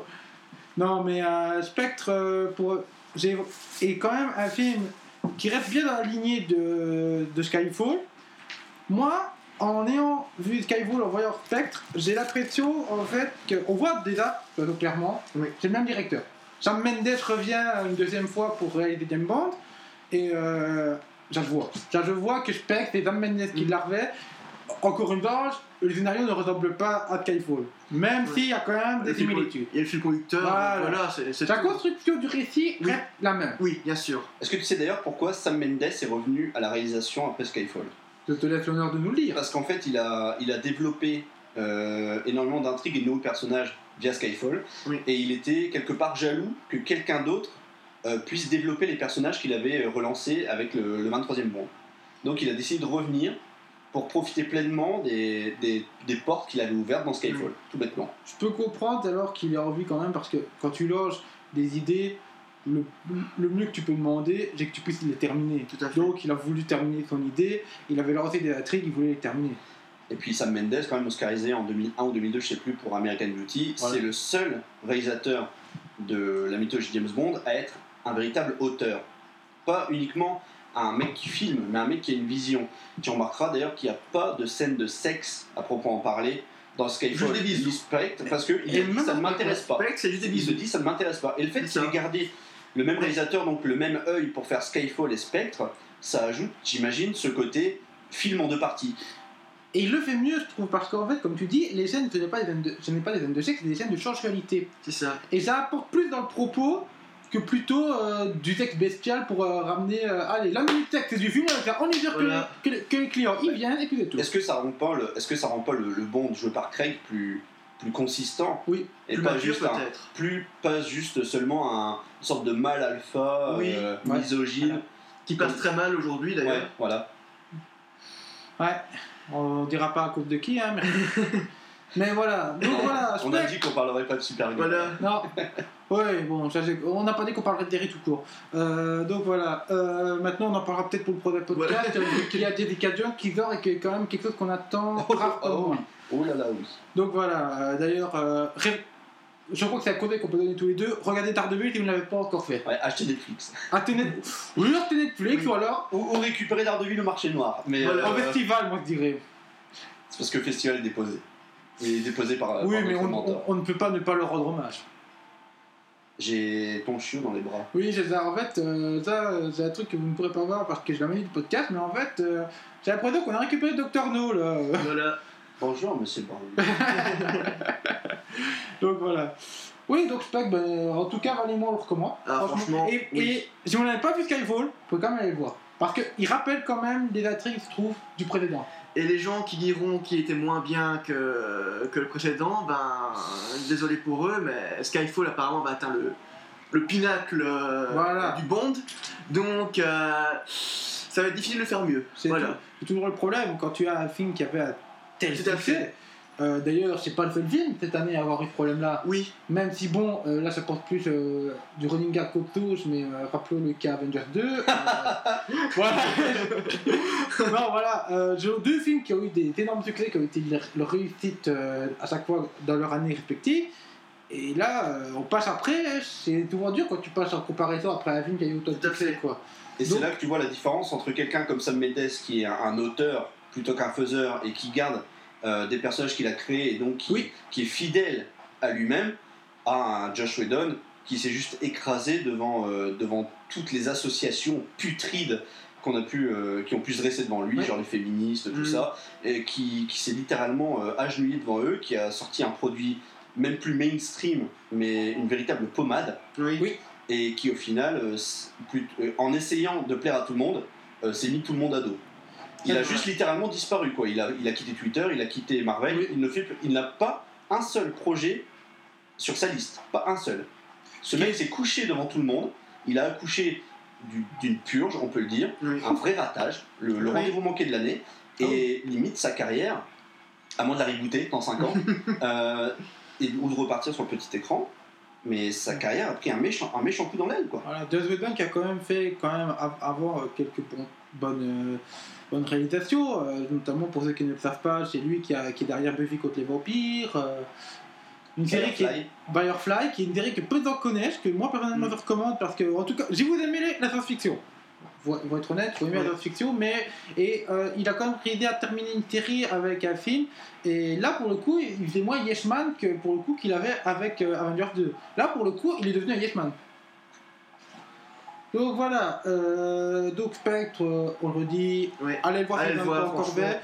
Que ce soit euh, sur petit ou grand écran, D'ailleurs, d'ailleurs, vous qui l'avez vu, euh, éclairez ma lanterne.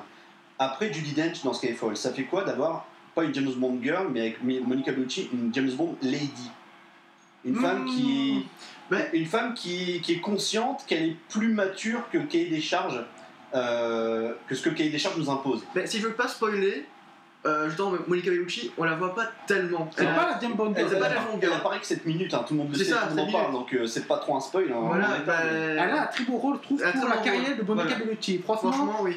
Euh, je suis pas fan pourtant, mais euh, je dois avouer que pour le rôle qu'elle a dû, déjà, euh, il lui a donné un rôle qui va parfaitement à l'idée qu'on a de Monica Bellucci, je trouve. Quand même, une des grandes actrices italiennes, ben, elle a un Voilà. rôle italienne. Voilà.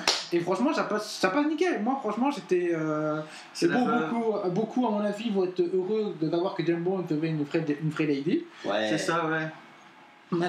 Et euh, maintenant, la deuxième James Bond girl, on ne dira pas c'est qui, vous la découvrirez dans le film. Je crois que tu as- Bah, de toute façon, je pense que tout le monde le sait. Hein. Maintenant, je suis désolé pour l'actrice, euh, c'est la première fois que je la voyais à, à l'écran. C'est c'est encore une française. Voilà, c'est quand même français. Ah, voilà. bah voilà, vous voyez, en fait. est assez doux. Dans, dans l'air Craig, il y a un français important par film. D'ailleurs, euh, Il kiffe les français. oui, je, je rebondis avec ça. On avait entendu justement dans le cinéma, à la radio, qu'apparemment il y avait un belge au casting belge, de oui. Spectre. Il y aurait un belge. Mais on était à méchant, mais on a, tout- on a toujours pas capté qui parce que Dave Bautista, à ma connaissance, n'est pas belge. Voilà. Je sais pas, il n'y a pas un gros bras joué par euh, Bouli Lanner, c'est quelque chose comme Ah, on ça. aurait dû regarder. François Damien.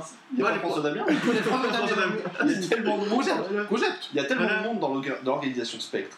Ouais, Pourquoi il n'y aurait pas un mec qui ferait des caméras cachées pour faire chier James Bond Voilà. Franchement. Et quand on y pense, il n'y a pas encore eu de James Bond vraiment en Belgique. Bah tiens. Et voilà. Vrai voilà. que. on a Et bim. pas- Et en vert, c'est diamant, tout ça, il y a moyen. Ouais. Bah tiens. Bon, Anatomium. Voilà, Atomium. Une bonne base, un bon climax dans l'Atomium. Euh, façon A View to a Kill, Voilà. mais dans l'Atomium. Il y a moyen, hein. Bah tiens. Bah, Ou t'aurais- Grace Jones, elle est plus très bien conservée, mais après. T'aurais Daniel euh, Craig qui démontrait à la main les boules de l'Atomium pour écraser le méchant à la fin. Voilà. Et Ouais, il partirait au loin en disant Ça fait quoi de mourir écrasé sous mes boules? Franchement, putain, c'est un truc là. Quelqu'un aurait le numéro de Sony à tout hasard? Oui, Je crois que je vais déposer le concept. Oui, là. maintenant j'ai J'ai un téléphone Sony s'il faut, mais. Non, mais toujours avec Je vais Craig, téléphoner à la famille Brocoli. pour revenir un peu avec Craig, façon, Craig a, a dit en interview que pour lui c'était le dernier monde qu'il fait. Ouais. Et je suis d'accord parce que franchement, euh, on voit dans, dans Spectre, il a donné, il a donné ce qu'il Oui, bah, il a au moins qu'il est un petit peu. on, euh, on- on dira pas qu'il bah, est lâché. Voilà. Si vous voulez voir un acteur qui est lâché de son rôle, regardez Robert Downey Jr. quand il joue Iron Man. Dans Avengers 2, oui. Le mec qui arrive à se faire chier euh, dans une armure, quoi. En fait, Ah ouais. son rôle passe beaucoup mieux quand il n'est pas dans l'armure, quand il joue Tony Stark, que quand il joue Iron Man. Iron Man, je crois qu'il a perdu le feu sacré pour ça, donc euh, Bah, juste parce que la- l'accent n'est plus mis sur Tony Stark. Tony Stark était Ouais, l'élément voilà. majeur d'Iron Man parce que c'était le personnage, mais les Avengers veulent pas de Tony Stark. Ils veulent d'Iron Man. Et peut-être que ça l'emmerde de devoir s'effacer derrière, Mm. derrière un, Ouais. un costume en CGI, quoi. Ça, je vous, vous Downey Jr., c'est un acteur. Hein. C'est le gâchis, hein. Ouais, C'est ouais. du gâchis. Comment je... Je rappelle qu'il a quand même été nominé à l'Oscar pour sa prestation de Charlie Chaplin en 90, Ouais. un film de Richard Attenborough. C'est un mec quand même. euh, je peux jouer, mais je suis obligé de faire le mec en armure. je peux le comprendre. Et d'ailleurs, il y avait un rôle, bah, je, le problème c'est que je ne me rappelle plus du titre du film, mais c'était un film de 87, ça je peux déjà vous le dire, euh, où il jouait justement euh, un, un camarade, enfin un camarade d'é- d'école, mais qui était complètement drogué. Et je, Ah, ah, le, le toxicomane là toxicomane, je sais Ah plus oui. le nom. Avec Toby, Ma- avec plus Toby non plus. Maguire, non Non, non, Non, c'est beaucoup plus vieux que ça. Non, C'était en 87. 87, ouais. Je- J'ai Mais- plus le titre, mais c'est vrai plus que le titre, mais il était terrible. une putain de performance. Et on parle des films des années 80, on parle dit toujours euh, Ghostbusters, on dit toujours euh, L'arme vers le fatale, futur, l'arme fatale, tout ça. Mais justement, si vous arrivez à trouver ce film, c'est très facile à trouver sur Wikipédia. C'est une tuerie. Franchement, euh, pour les années 80, c'est un des films à conseiller. quoi. Il a, oui, il a un- ce côté jeune premier. Jeune, qui jeune premier, quoi, c'est- qui a, qui a tout pour réussir. Il a tout pour réussir dans la vie, et en fait, finalement, c'est juste un, un toxico. euh, Ouais. ah, ce film est superbe. Ouais. Ce film est superbe. Je, je vois l'émotion euh, Oui, franchement. transcender. Franchement, oui. Je pense que je rentre, je vais, je vais le regarder encore. En vue pour raison de Robert Downey Jr., où la performance est, je trouve, meilleure que dans les, dans les films Marvel, euh, sa prestation en tant que Sherlock, moi, pour moi, reste meilleure que celle de Tony Stark. Oui. Personnellement, là, pour avoir vu les deux, je trouve que. Et euh, il- je crois qu'il est en projet de faire un troisième, je ne sais pas où ça en est actuellement, mais dit pour en faire un troisième, ce serait tout génial parce que là, par contre, pour le coup, Sherlock, aux gens qui le préfèrent plus que Tony Stark. Je pense qu'il y aura un troisième parce que le dernier Guy Ritchie, c'était le film de Guy Ritchie, et le dernier Guy Ritchie a été un des gros bids de l'été aux États-Unis. Donc ils veulent Donc je pense que pour se, pour se refaire une santé, Hmm. un petit film de commande, je pense que un petit Sherlock, un petit Sherlock budgété à 80 millions qui en ramènerait 200, c'est bon quoi. Euh, Le, le bid dont je parle, c'est Agents très spéciaux, The Oui. Man from Uncle. Oui, Oui, Man from Uncle qui a eu malheureusement, euh, je crois qu'on. Bon, nous, c'est parce qu'il y avait notre, notre petit préféré qui était dedans, Henri Mon Cavill. pote, mon pote Henri. Voilà, euh, malheureusement, ben, nous, non, je ne sais pas évidemment tu as pu le voir, Non. je l'ai pas vu, Non, mais euh, niveau box-office, il avait un bid, Et un, méga bid, oui, un méga bid. ce qui est étonnant. Il... Ce qui est étonnant pour surtout.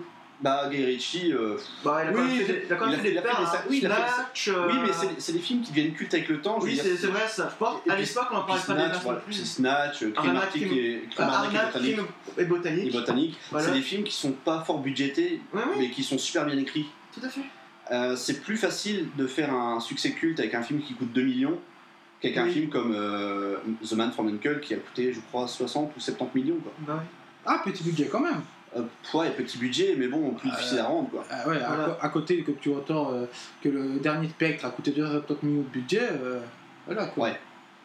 Mais après, c'est bonnet blanc et blanc bonnet. Quoi. Voilà, je peux te dire que, par exemple, sur deux mois, euh, par exemple en 2007, sur deux mois, tu as eu 300 et Ghost Rider Ouais. qui sont sortis. 300 a coûté 60 millions, Ghost Rider en a coûté le double. Et Ghost Rider. Euh, pense quand même que 300, c'est l'un des films les plus épiques, entièrement tourné dans un putain de hangar. Oui, Oui, Voilà. vrai ça. Donc, tu vois, le, Ah. le- le budget ne fait pas tout. Le budget fait pas tout. Je peux bien te filer 100 euros maintenant que tu dépenserais n'importe comment et filer 5 euros à Val qui va me ramener un truc euh, phénoménal. Mm. Tu vois, le, le budget, c'est enfin, c'est jamais que des chiffres et surtout euh, une grosse tendance de ce que les gens aiment. Mm. Regarde, cette année, ça a été une hécatombe c'est vrai. aux États-Unis. Oui. Tous les films, tous les films les plus attendus ont tous merdé les uns après les autres. Juste, c'est quoi qui a lu par contre Hilary Oui, de l'année oui. Ouais, bah, mais genre, ça- c'est quoi, mais en même temps, t'as vu l'attente. Oui, non mais tu vois, tu parlais des films. De... Attends, il faisait partie des films qu'on attendait. Je crois que dans tous les films qui étaient attendus, c'est peut-être le seul qui a réussi. Bon, attends, attendons. Ben, Spectre, je pense que il ne dédonnera pas. Non. Même s'il y a des critiques non négatives, les avons quand même. C'est déjà le meilleur démarrage, Voilà. le meilleur score de toute l'histoire au Royaume-Uni. Voilà. Ah oui, Il va, suivre, il va suivre Skyfall aux États-Unis, parce que maintenant, grâce à Skyfall, enfin grâce à Craig, Oui. court, euh, James Bond a du, a du poids aux États-Unis. Oui. Et je m'en fais pas pour Spectre. Voilà. Honnêtement, je m'en fais pas pour Sony. On va dire, voilà. C'était un des derniers films qui attendait. Maintenant, il ne reste plus qu'un seul film que tout que personne n'attend. Euh, je crois que parmi nous trois, je crois que seul qui, qui l'attend aussi, des derniers des Star Wars. voilà, fin de J'ai- Oblige, voilà, mais euh, c'est le dernier film que dois attendre. Donc après, je crois qu'on est là, on pourra peut-être limite être une idée à garder vers le bilan un peu de tous les films attendus qui ont malheureusement merdé. Moi, je prends euh, rendez-vous pour euh, fin d'année. Faudrait qu'on voit tous euh, le dernier Star Wars. Ouais. Et moi, je mets mon pied sur la table que le méchant, c'est Luke Skywalker, et qu'il y a soit Chewie, soit Han Solo qui meurt. Je mets mon pied là-dessus. Ok. C'est vrai je que mets mon billet je- là-dessus. je- Ouais, ouais. deux trucs qui ont été annoncés dans les théories.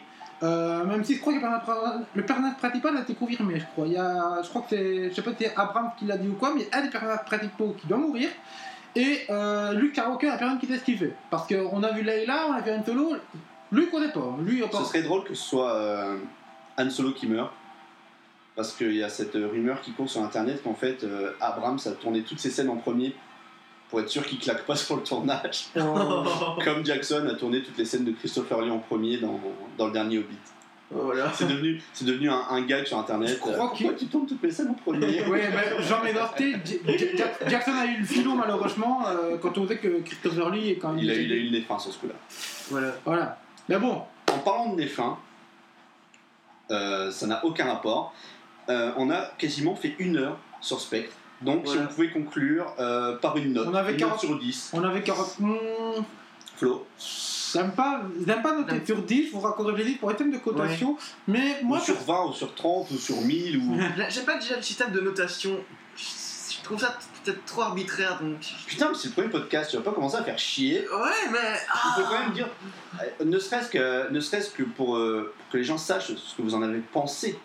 J'ai pas envie de lui donner 8 parce que ce serait euh, donner une impression de, de, de, de- de- d'aduler le film, mais je lui préférerais lui donner une note de 7,5 parce qu'il est bon, mais euh, je veux dire, euh, comparé à, à un dernier cours que j'ai vu, que lui par contre lui met une chancelleté à 8 sur 10, même à 9, euh, je lui mets à 7,5. 7,5. Voilà. Moi, justement, au contraire, je, je vais pas l'aduler non plus, mais je mettrai quand même un 8. Parce que, franchement, j'ai passé. j'ai- Enfin, les 8 euros, j'étais content de les avoir dépensés. Ah, ça bien. Franchement, voilà, donc. euh, 8 euros, 8 sur 10, je voyais le Voilà. rapport, euh, voilà. Donc. C'est peut-être pas aussi bon que Skyfall, désolé Raph, Il n'y a aucun souci. mais Skyfall, de toute façon, pour moi, j'étais très content de le voir et c'est un, un film que je serais pas mécontent de revoir en VO. Ah. Oui, parce que nous, on- ben, malheureusement, euh, Belle et soit Oui. et euh, on, on- j'ai pas tapé Bruxelles pour aller le voir en VO, on l'a vu en VF, même si la VF pour moi est très, Et très, elle est est très bonne qualité, acceptable. elle est bonne Franchement, qualité, franchement. comparé à beaucoup de films actuellement, euh, rappelons quand même que nous- je crois que on- nous trois on est d'accord pour dire que l'ère d'or du doublage c'était quand même 80, 80, et début 90, 90, ouais. ouais. parce qu'après, euh, si vous écoutez bien, vous retrouvez souvent le même doubleur. Quoi. Retour à le futur. Retour à la futur a été cas. le premier, oui. Premier cas où les doubleurs français ont été félicités sur leur Oui. travail. C'est Ouais. vrai. Rares sont les personnes qui regardent Retour à le futur en VO. Tant le doublage français est, est culte, Ah oui. mais Je ne sais pas. culte mais bon. Alors, euh, je peux vous parler en tant que fan de la saga, vous avez dé- déjà eu de la chance que le podcast n'a pas été le 21 octobre, sinon vous auriez bouffé du retour vers le futur. Mais effectivement, j'étais ça. Eh bien écoutez, on va terminer. Euh, être quoi la musique? J'en ai aucune idée. Du Et Run? ben, ouais, Duran Duran, le View to a Kill. Ça va, allez, on vous retrouve plus tard.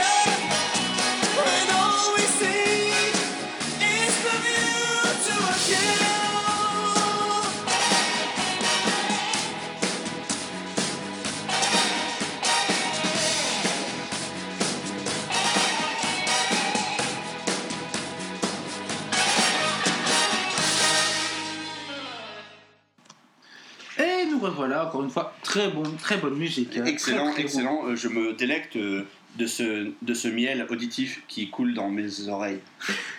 Et de ce synthé, surtout ce synthé. Bon, donc voilà, on a parlé des deux gros disques qu'on vous avait parlé, la Rétromia et Spectre. Bah maintenant, ça va être un peu le côté brocante. C'est un peu tout, tous les petits trucs qu'on a pu voir. euh, Le fourre-tout, quoi. Le fourre-tout, Le fourre-tout, là. N'ayons pas peur des mots. C'est un peu brocante, moi, comme de dire. Brocante, Voilà. tu les jamais dans de quoi tu vas tomber. Hein. Tu as l'impression que tu vas voir surgir un, un vieux brocanteur avec son béret et sa bonne grosse moustache dans Ouais. son Citroën tube gris. Voilà, Genre, euh, combien pour le garde-meuble? Voilà. Donc voilà. Mais- La vanne du néant. Ah oui, là, c'est une vanne. euh, Oh putain Là, j'ai juste envie de dire mbide C'est ça. Voilà, sur ce, je disparais. Voilà. Encore une fois. Donc voilà. Euh, ben, cette semaine, nous, on a eu l'occasion, encore une fois, Val et moi, c'est un peu normal quand on, quand on est en famille, on a été tester la nouvelle Tesla. Oui, tout à fait. Genre, vous êtes de la même famille Ouais, on va on, on, on l'a pas dit, mais on est cousins. Putain, le twist Et ouais, hein. Le twist de fou Oh Le podcast réalisé par Night Shyamalan, quoi. ah, Hammond, on pourra peut-être en parler plus tard parce qu'il a sorti récemment Je visite. Ah, ouais. Et apparemment, ça a une bonne critique. Ouais. Comparé à tous ses anciens films. Oui, enfin, tout est relatif. Oui, tout est relatif comme toujours. Je veux dire, moi, euh, je sais pas, imagine, je, je cuis des escalopes de poulet, j'en brûle 20, la 21ème est bonne, ça fait pas de moi un, chef Ah oui. pour autant, quoi. On n'a pas des contraires. Mais bon, Nathan qui a quand même euh, réalisé euh, Le dernier maître de l'air, Oui. que je crois qu'on on l'apprécie quand même. Bah, Et, et surtout Incassable. Incassable Oui. qui est, à mon, à mon humble avis, euh, l'un des meilleurs films de super-héros jamais réalisés. voilà. Je le mets au niveau d'un d'un Watchmen, même si l'ambition euh, l'ambition n'est pas la même. Et, euh, et je m'excuse au passage pour la, auprès de la famille de Night Shyamalan d'avoir comparé son travail à la cuisson d'une escalope. je suis, voilà. voilà, madame, monsieur et madame Shyamalan, je suis, je suis désolé.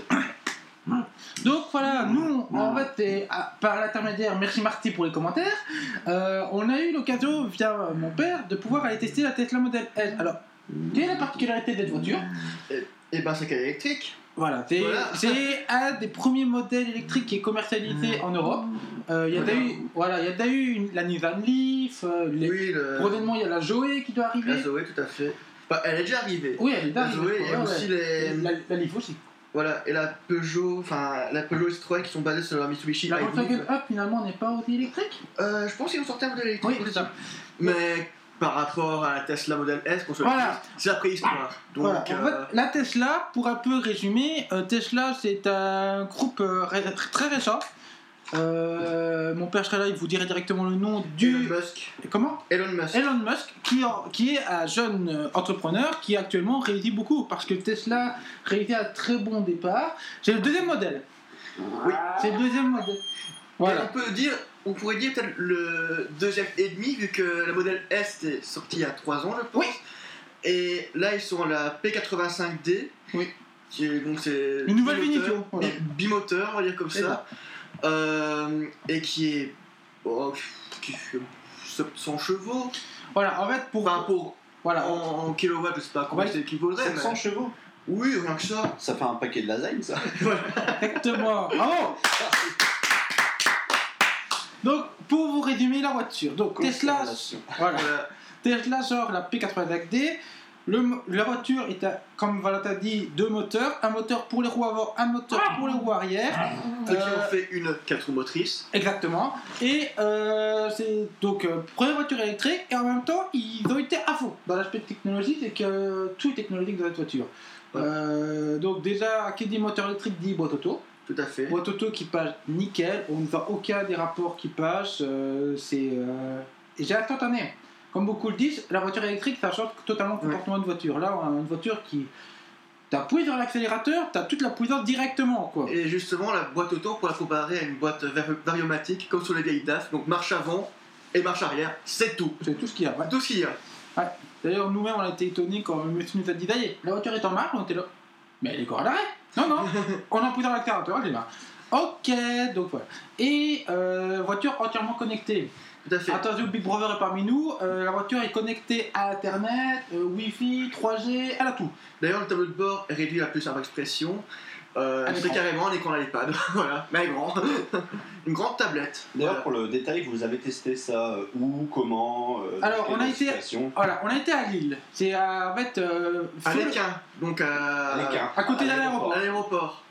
En fait, c'est pas compliqué. Euh, via mon père qui euh, était, aime bien tester comme euh, plus de haut de gadgets. gamme, euh, voilà. Il a, il- sur le site Tesla, en fait, il y a moyen de remplir un formulaire pour vers un essai de voiture. Et il a été contacté, en fait, il des particuliers qui, qui ont des Tesla qui, euh, qui proposent euh, de mettre leur voiture à disposition pour qu'on puisse la tester.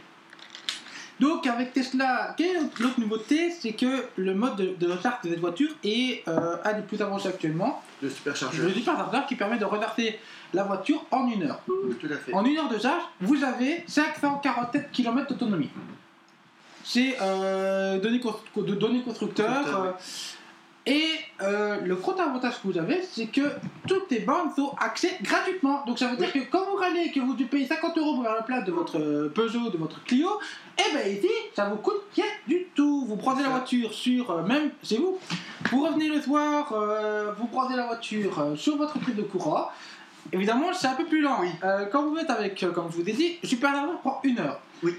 Sur une prise classique, si je me rappelle bien, on a 5 km à l'heure ou Oui. peut-être 10. Voilà. Suivant le nombre d'ampères que vous mettez, donc ça veut dire que c'est quand même plus lent, Plus long. mais on estime que pour une soirée, vous pouvez regarder toute, toute votre voiture au moins au complet. Ça doit exploser la facture d'électricité, un truc Eh ben justement, le truc qui est très avantageux, c'est que comme on sait, on a, on a deux systèmes de, de, de décompte quand tu es en électricité. Tu as le, le compteur différé. À partir d'une certaine heure, ça te coûte moins cher. Et bien la voiture, en fait, a at- intelligent qui fait qu'elle ne charge qu'à partir de ce moment-là si tu la programmes. Oh. Donc, à dire, ton système commence de 23h à 7h, et ben tu programmes la voiture pour qu'elle recharge de 23h à 7h. Et une fois que la voiture est chargée, et ben, Elle arrête. elle arrête. Ah, Voilà. bien. Donc pas de problème de surcharge comme euh, beaucoup des appareils actuels. Euh, euh, niveau autonomie, euh, on a une garantie de 8 ans. Oui. Surtout l'équipement électronique de la voiture. Tu as un moteur qui l'a, il te le remplace gratuitement, tu payes même pas la main d'œuvre, tout est remplacé directement, les batteries pareil. Et là c'était une question qu'on n'a pas posée mais qui nous l'a dit lui-même. Oui. En fait, euh, comme beaucoup actuellement, on a des obsolescences programmées. Vu que, ouais, obsolescence programmée oui et non, actuellement les batteries lithium-ion qu'un cycle de recharge défini. Par exemple, pour information, un MacBook a un cycle de recharge de 1000 fois. Donc tu vous recharger 1000 fois la batterie au complet. Après, c'est fini, la batterie peut plus charger. Et bien Tesla euh, vous dit automatiquement, eh écoutez, pendant les 8 ans, si vous dépouillez euh, la batterie, on vous propose euh, des nouvelles batteries gratos. Bien. Et euh, d'ailleurs, ils vont même plus loin parce qu'ils sont en train de, ils ont ouvert une usine en Australie qui va permettre d'avoir le Powerwall. Oui. Et le Powerwall, ça va être quoi? C'est pour rendre la Tesla totalement autonome. C'est-à-dire qu'il y aura des panneaux solaires qui seront intégrés dans la voiture. Je ne sais pas si ce sera comme beaucoup sur le toit qu'elles soient intégrées, mais en tout Mhm. cas, euh, ça, il veut vers un système aussi rapide que le superchargeur qui permettra en roulant de relancer la voiture. N'est-ce pas? C'est très impressionnant. Hein Commentaire de Marty. Le chiot est subjugué. Voilà. Euh, le coffre a une contenance de 700 litres, si je me rappelle bien. Oui, bah, pour dire, euh, c'est aussi, aussi profond qu'une véritable 900 en fait. Euh, pour, nos, C'était immense. pour, nos amis, pour nos amis mafieux, vous pouvez mettre au moins chaque corps à l'arrière. Euh, Et un découpé à l'avant. Voilà. Ah oui, parce qu'à l'avant, ce qui avait drôle, on ouvre le capot avant, pas de moteur. Vous avez un coffre directement, parce qu'en Ouais, fait, le moteur, Et les moteurs électriques sont très compacts, donc ce qui fait que vous avez encore un volume de coffre supplémentaire à l'avant. Donc deux coffres, techniquement. Ah oui, deux coffres. Excellent. Et euh, le truc aussi qui était impressionnant, on disait les poignées d'eau. En fait, c'est des poignées qui rentrent directement dans la portière. Et quand tu déverrouilles la voiture, les poignées ressortent. Voilà. Point occultante. C'est.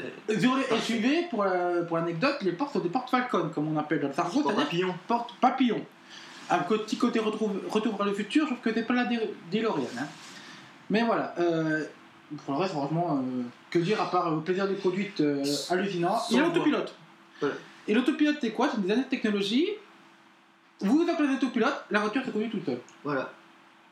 Bon. Donc pour l'autoroute, c'est. Ah, l'autoroute, euh, j'ai ouvert beaucoup de kilomètres. Et la voiture, évidemment, avec tous les capteurs, elle est bardée de capteurs. Euh, vous avez même droit à une caméra HD Oui. pour l'arrière.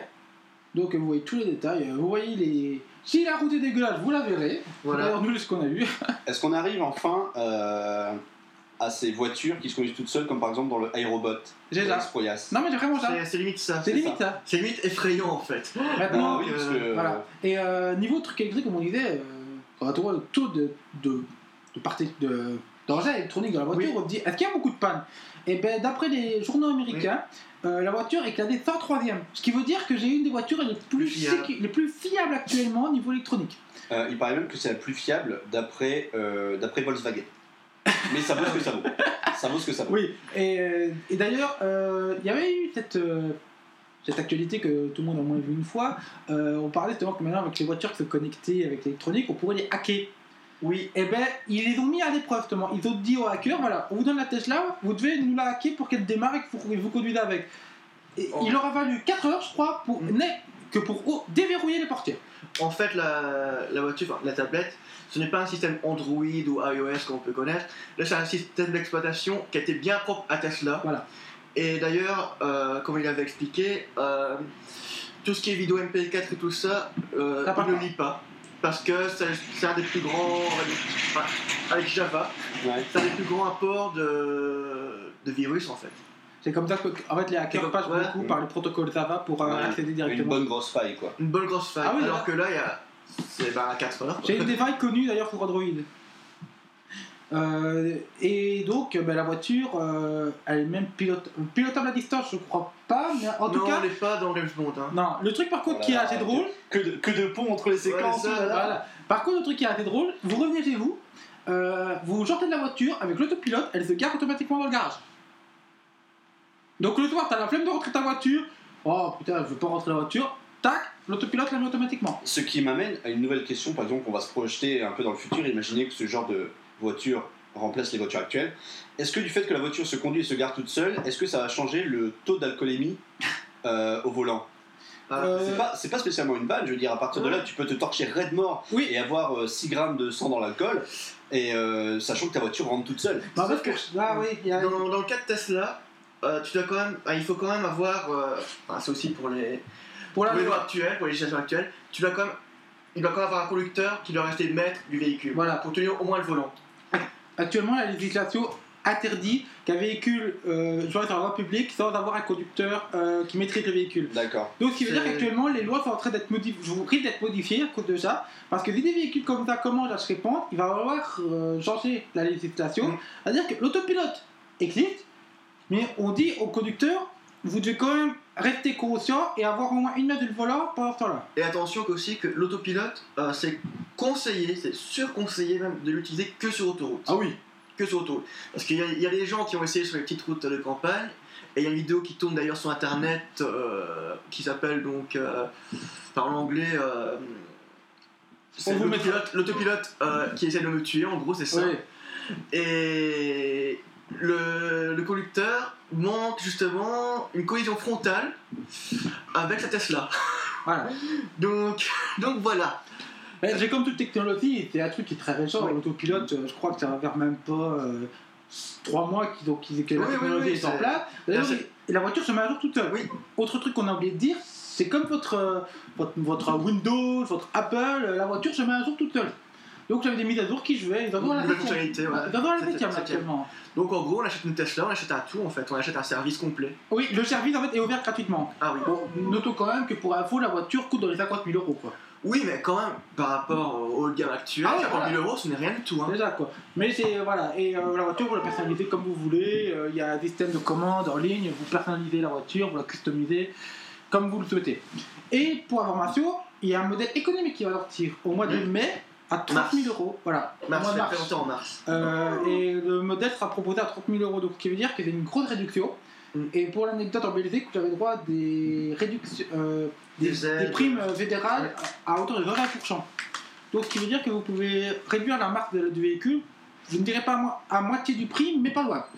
Donc ce qui est quand même assez intéressant, et euh, vous avez en plus des primes à l'année.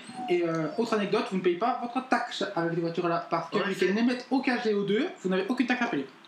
Eh bien, c'est cool tout ça. Moi, je, je dois avouer que je connaissais absolument rien. Absolument rien, parce que déjà, moi, les voitures, bon, Ouais. moi, je me contente de les conduire.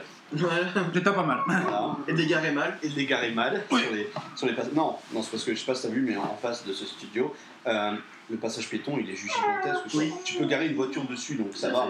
On part du fait qu'une petite vieille n'est pas aussi large qu'un semi-remorque. donc je peux me la oui. Et je pars aussi du fait que je suis encore un peu français, donc je me gare comme À la je veux. française. À la Voilà. française. Et euh, donc, donc, donc au final, si je résume, une, une putain d'expérience. En fait. Oui, tout à fait. Franchement, oui. D'ailleurs, on a. J'ai pris des photos et j'ai vu une vidéo. Encore une fois disponible sur la page. Mais. euh, Avec un casting fort intéressant, j'ai vu. Oui, Oui. d'ailleurs, euh, ouais, si vous voulez rire à coup, arrêtez euh, la dernière image de, la vidéo, vous allez voir. On a eu droit à des bonnes célébrités pour je. Je vois ça, je vois ça. Ça a un petit côté VIP, là, franchement. Exactement.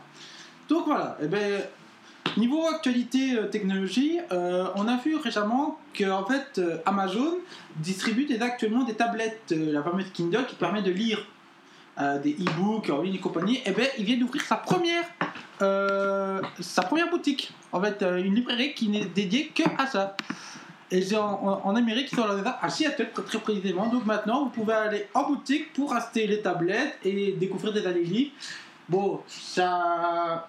C'est un peu à, à l'encontre du, Oui. du concept de base, c'est-à-dire que normalement, avec une tablette, tu as accès à tous les bouquins que tu veux, tu plus besoin d'aller en boutique. Le principe, c'est d'avoir un, un catalogue de livres Mm. Euh, réécrits numériquement, je dis ça de manière assez vulgaire, Ouais. Euh, un catalogue, je crois, de, de plus de 150 000 œuvres Oui. majeures. Donc ça va, ça va, enfin majeures, tout est relatif, ça va de Victor Hugo à Twilight. On va pas se mentir, tout ce qui se lit. Quand j'ai vu des merveilleux livres euh, qui, qui traitent de l'amour entre une femme et un dinosaure. Par exemple, ça, Par exemple. ça a l'air pas mal. Ça a l'air pas mal. Et si c'est aussi épique que cette vidéo que j'ai vue d'un dinosaure qui fait du pole dance, j'achète. Oh, je pense que ça va être pas loin. hein. Et d'autres œuvres sous-estimées, comme celle d'un certain monsieur Hennebois, qui avait un très beau livre. euh, je ne connais pas cette personne, mais je l'adore. Donc voilà. Ouais, ben, en fait, ça- ce qui est un peu dérangeant, je veux dire, en même temps, c'est pas dérangeant, mais c'est vrai que, comme on disait, c- avec les tablettes, on peut commander un livre de ses choix et il dit on pourra aller aux boutiques. Mais- ça va à l'encontre de la politique, quoi. Je comprends pas en fait. C'est pas pour, euh, pour que les, gens retrouvent ce, ce besoin matériel d'aller acheter un livre euh, dans un, dans un là. magasin en fait. Voilà. Ben, C'est bêtement ça. En fait, je j'ouvre un magasin pour y vendre des tablettes sur lesquelles tu peux lire des livres afin que tu puisses numériquement retrouver la sensation d'aller dans une bibliothèque acheter un livre en papier, sauf que là il est numérique.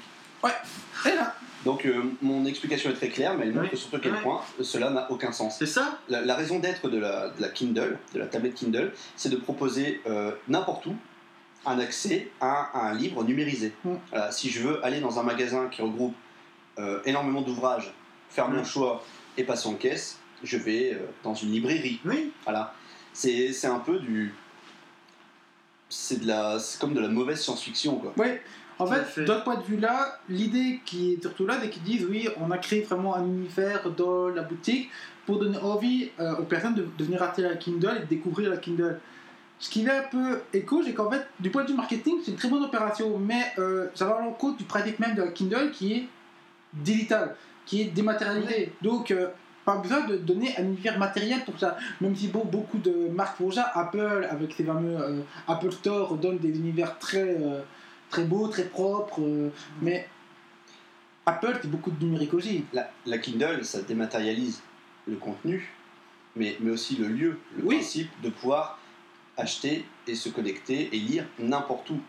Si je peux, si on m'oblige à aller à un endroit Mm. Pour profiter d'un objet dont je peux profiter n'importe où, il y a déjà, il y a déjà un problème à la base.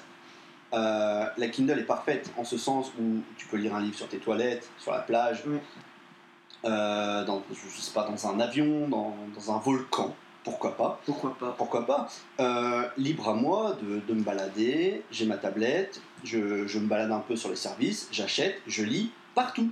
Déjà. Je suis pas obligé d'aller là-bas. Pourquoi, pourquoi regrouper là-bas des objets que tu utilises partout? Pour moi, ça n'a pas de sens. Ça, et, je parle en connaissance de cause puisque je possède une tablette, une liseuse Kindle. Hum. Tu as osé. Ah, Mais, j'adore en fait, j'adore le- l'idée, le concept Oui. le fait de, de tendre une main vers les, vers les gens qui maintenant ne pensent plus que par le numérique, de leur montrer que la littérature existe toujours. C'est une sorte de compromis. Oui, ça, ouais. Bien, Oui. C'est un compromis. Moi, par exemple, je prends mon cas, un livre, j'aime bien justement, enfin, j'aime bien lire justement sur du papier, Oui, le, le- le sentir. le sentir, tout ça. Sur un écran, j'arrive pas, à un moment, je sens mes yeux sont agressés et tout. oui. Mais- Est-ce que c'est pareil pour une Kindle? Euh, non, parce que justement, il n'y a pas. euh, tu ne peux pas utiliser la Kindle dans le noir, par exemple. C'est pas un écran, un écran rétroéclairé violent comme, un, comme, euh, comme une tablette, Voilà. un iPad Mhm. ou, ou même ne serait-ce qu'une Nintendo DS. Ouais. C'est un, affiche- un affichage digital faible, en noir sur blanc. Vraiment le truc le plus simple. Tu peux pas, tu peux pas, il n'y a même pas de luminosité à régler. C'est vraiment fait pour, euh, pour pas que tes yeux soient agressés par, des, par des rayons comme ça. euh. D'ailleurs, vaut mieux parce que si tu, si tu achètes un pavé de, de 1000 pages et que tu peux en lire que deux par jour, bon après c'est rentabilisé, je veux dire, Oui. faut 500 jours pour lire un livre. D'accord, mais enfin c'est pas le but. Non, non, c'est vraiment agréable, c'est fluide et ça permet une légère connexion sur Internet. Mm. Pour ceux qui ne sont jamais allés sur Facebook en noir et blanc, Ouh, je conseille. Ah oui, c'est- concept, ça. petit côté steampunk, euh, Oui, un peu ça, futuriste, un euh, petit peu Minitel quoi. mais voilà, 36-15 du 36 36 Alors, 15 Facebook. Moi, la question que je me pose, c'est est-ce que, vu que tu as une tablette euh, numérique, digitale, est-ce que tu as droit à découvrir l'œuvre de cette euh, talentueuse écrivaine qui a écrit la Code Nuance degré sous la version Blackberry Bah, avec les fautes d'orthographe et tout, non, non, malheureusement non. Oh, je mais mais l'exemple est l'exemple est judicieux parce que on va parler de cette femme E.L. James Ouais. euh, qui je le rappelle a, a bâti sa fortune et sa renommée sur un énorme plagiat de Twilight C'est une fanfic de Twilight. sur une fanfic Très, de très Twilight clairement, Euh, c'est elle est un peu l'exemple le, la référence de cette nouvelle génération de- d'auteurs lecteurs numériques c'est comme tu as eu Harry Potter qui il y a quelques années a relancé en librairie la mode de, du fantastique Oui. euh, pour enfants et tout, elle, elle a lancé ça sur une ère digitale. Maintenant, tu vas sur, euh, sur la boutique Kindle, 90% des livres sont des sous 50 nuances de gris, Oui. qui eux sont déjà des sous Twilight, qui sont déjà des sous merde. Comme par exemple l'histoire avec les dinosaures. Par exemple, cette histoire avec les dinosaures. Et en fait, c'est ça, c'est l'accès à la facilité. Tu te dis, je peux acheter un roman au pire à 2,99€. ce qui est pas cher comparé Oui, au prix donc- normal. Tu passes plus par le barrage très frustrant et humiliant de la maison d'édition qui dit je ne publierai pas votre livre, c'est une sombre merde. Là, il suffit d'avoir un bête compte, tu Ouais. ouvres un compte avec une, une adresse mail toute, toute banale sur Amazon, tu mets ton livre, tu choisis, tu peaufines un peu une couverture, Ouais. et après tu le balances au monde entier. Tu n'as plus besoin d'être validé par une élite littéraire pour exister sur le monde de l'édition. Ouais. Donc ça permet à tous les gens qui se découvrent une âme d'écrivain, les bons comme les mauvais, de, de se trouver sur le marché de la vente. Donc c'est une opportunité en or pour ces gens-là, mais finalement c'est limite une boîte de Pandore. D'ailleurs, très gratifiant quand tu reçois le premier chèque d'Amazon que tu te rends compte qu'en fait, euh, tout l'argent que, que tu aurais dû gagner, tu en es dans les 80% qui sont partis pour Amazon. Quoi. Ouais. Là par exemple, ils ont pallié à ça, tu as deux modes de redevance. D'accord. Si tu mets, soit tu mets ton livre à 2,99€ Ouais. maximum, et tu toucheras 70% des ventes, D'accord. soit tu le mets au prix que tu veux, mais tu ne toucheras plus que 30% des ventes.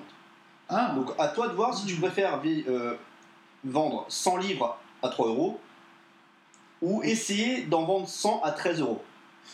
Ouais. La balance est là. déjà. Après, il faut pas se leurrer non plus. Tu peux mettre des, des chapitres en lecture gratuite et les gens vont bien voir si- s'il y a du talent ou pas.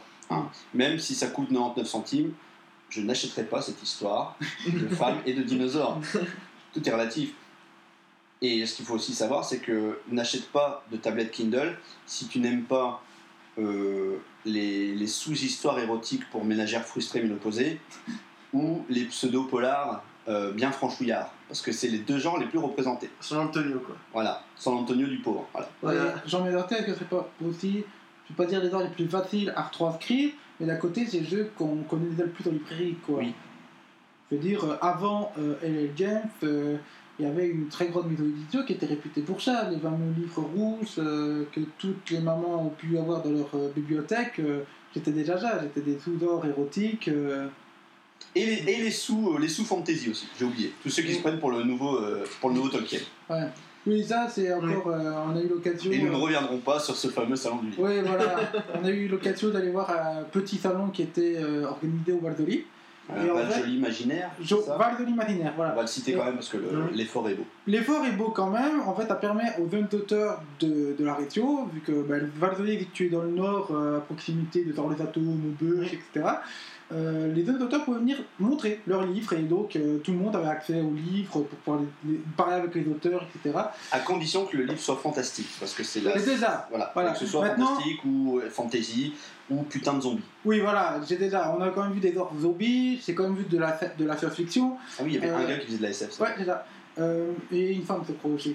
Mais euh, voilà, c'est... l'effort est là. C'est vrai qu'il y a des, des genres qui commencent, il y a des auteurs qui se créent. Maintenant, comme on dit, tout le monde ne peut pas être un bon auteur dès le départ. Et euh, certains Bah, ont du tout. écrit beaucoup de merde avant de vers le livre qu'ils avaient connaître, et d'autres n'en veulent toujours que des. Moi le premier, moi le premier, quand je lis euh, les nouvelles que j'ai écrites il y a, il y a 15 ans, euh, je me dis euh, bon sang, c'est niveau, c'est Sharknado quoi. Tout le monde ne peut pas avoir la chance d'un Stephen King ou d'une J.K. Rowling que, que dès le premier bouquin sorti, euh, j'avais un putain de carton quoi. Et là, là, je refais une petite parenthèse, un petit pont, un aqueduc, un viaduc euh, sur la rétromia qu'on a Oui. exposé en début de podcast. Euh, j'ai eu le même sentiment malsain dans ce salon, où en fait les gens étaient là pour vendre, vendre leur soupe, vraiment quoi. Oui, Euh, tu te serais cru, et là je vais, parler vos- je vais flatter vos plus bas instincts, on se serait cru dans Pokémon, où chaque fois que tu croises le regard d'un dresseur, il veut se battre. Voilà, c'est pareil, si tu avais le malheur de, de faire un, un eye contact Oui. avec un vendeur, euh, il te- il t'attrapait le bras, il te lançait un livre, il te lançait un marque-page, un t-shirt, achète-moi, achète mon livre, pitié, lis-moi, s'il te plaît, j'ai une famille, j'ai des enfants à nourrir. C'était, c'était limite glauque. Mais ce principe, il existe depuis longtemps. Regarde les marchés, les marchés français, par exemple. C'est pareil. Acheter mon beau poireau, acheter ci, acheter ça. Ouais, en c'est de la- Belgique aussi, on les En Belgique aussi, C'est de la vente à la Oui. je veux bien, je veux bien, mais je veux dire, tu sais que les gens vont là-bas pour acheter. Ils, ils vont forcément, tu vas rarement te balader sur un marché pour le fun. Ouais. Nous, on était là-bas pour voir un peu à quoi ça ressemblait, et les gens étaient dans une telle, une telle détresse. Il Ah fallait, ouais. c'était le paradoxe de se balader Ouais, dans un salon et de profiter sans jamais croiser le regard de personne. C'est ça. C'est un peu, c'est la, la comparaison est peu flatteuse et, euh, et je m'en excuse d'ailleurs. Non, en fait non, je l'assume complètement. Euh, T'avais l'impression, un peu comme quand tu te bats dans les rues d'une grande ville et que tu essaies de ne pas croiser le regard d'un sans-abri ou, ou- ou de quelqu'un Oui. qui tendrait la main. Voilà, c'était un peu, vrai. c'était un peu de la quémande pour lire, pour vendre son livre. Oui.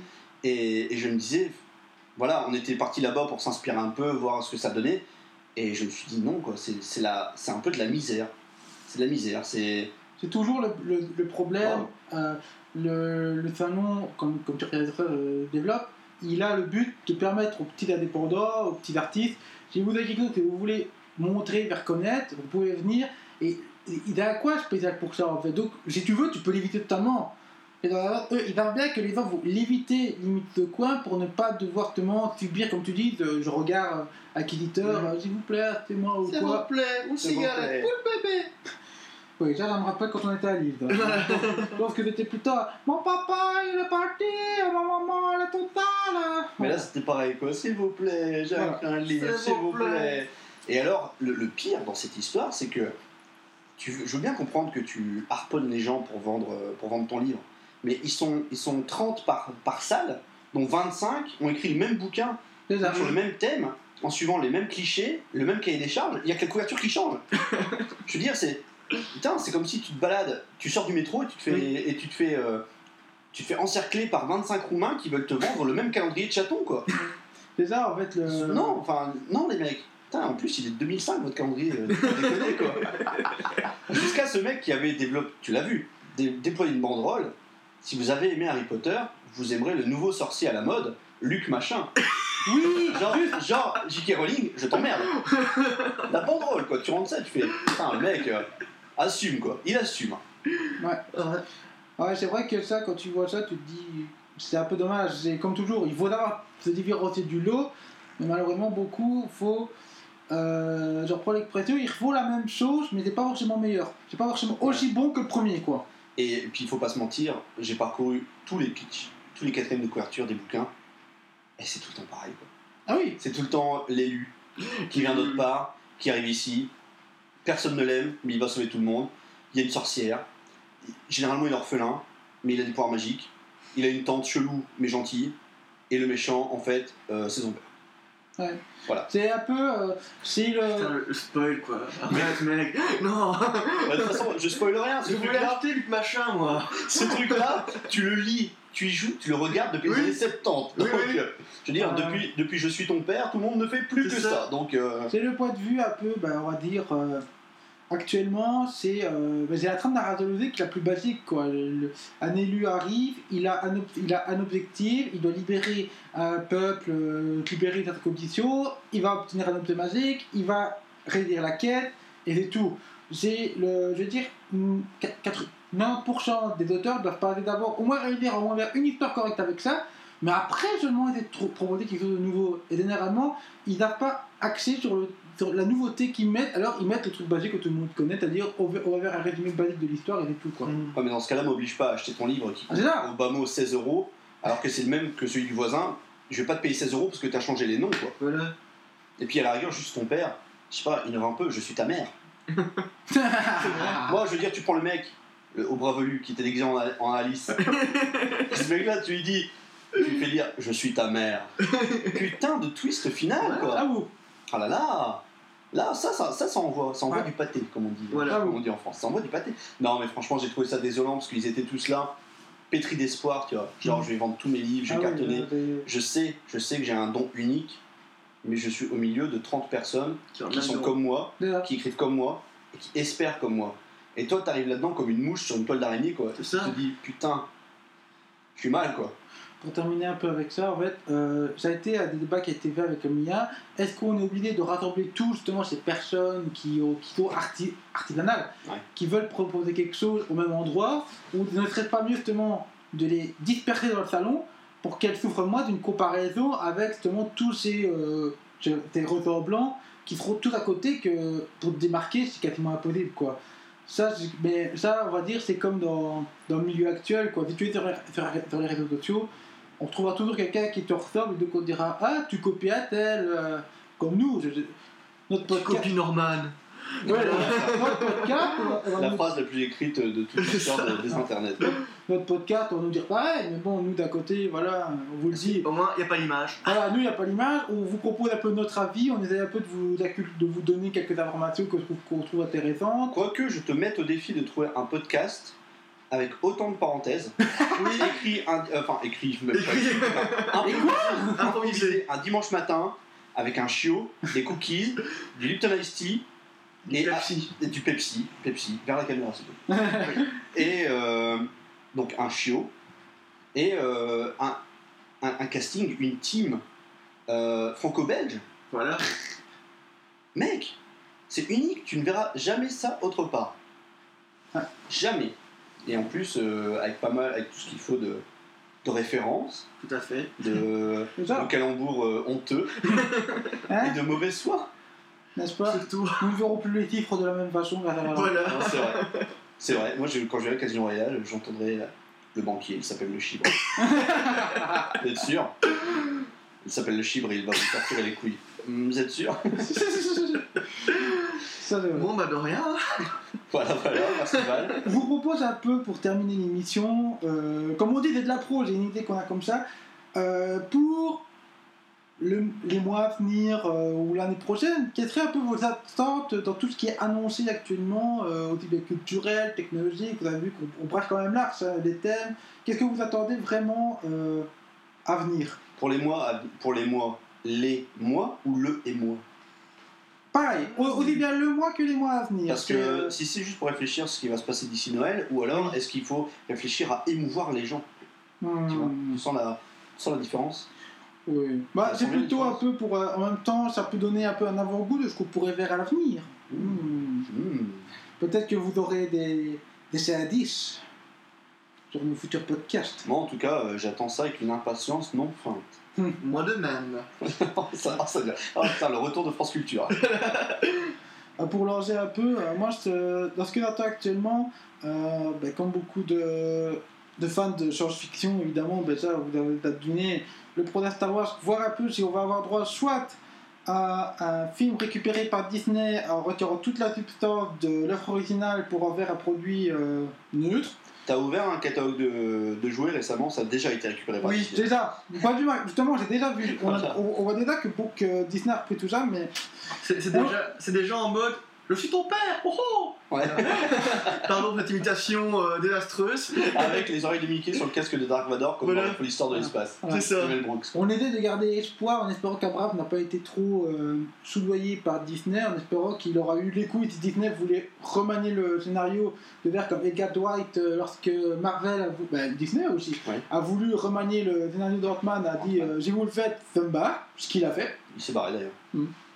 Maintenant, euh, d'après euh, notre ami Raph, il paraît que Vue n'est quand même pas dégueu. Euh, tout- non, c'est même le meilleur Marvel euh, sorti, Voilà. sorti de, de la phase actuelle avec Captain America, le soldat d'hiver. C'est- un autre débat. autant moi, je sais pas si je vais le voir ce- cette, cette année, mais je compte bien me rattraper quand il sortira en Blu-ray. Ouais, honte à toi. Euh, oui, et sinon, ben, dans les trucs qui ont été un peu annoncés, euh, pour ceux qui adorent tout ce qui est Heroic Fantasy, euh, même si vous ne connaissez pas les univers, c'est vrai que le pro d'un film Warcraft pourrait être pas mal maintenant. Comme on dit beaucoup, c'est une belle bande annonce qui est bien alléchante, mais est-ce que le produit final sera aussi alléchant Wait and see. Faut déjà voir si tout le potentiel n'a pas été montré dans la bande-annonce. C'est ça le problème Aussi. Je, Parce que- je- je me suis penché sur le problème et en fait, entre les deux, mon cœur balance.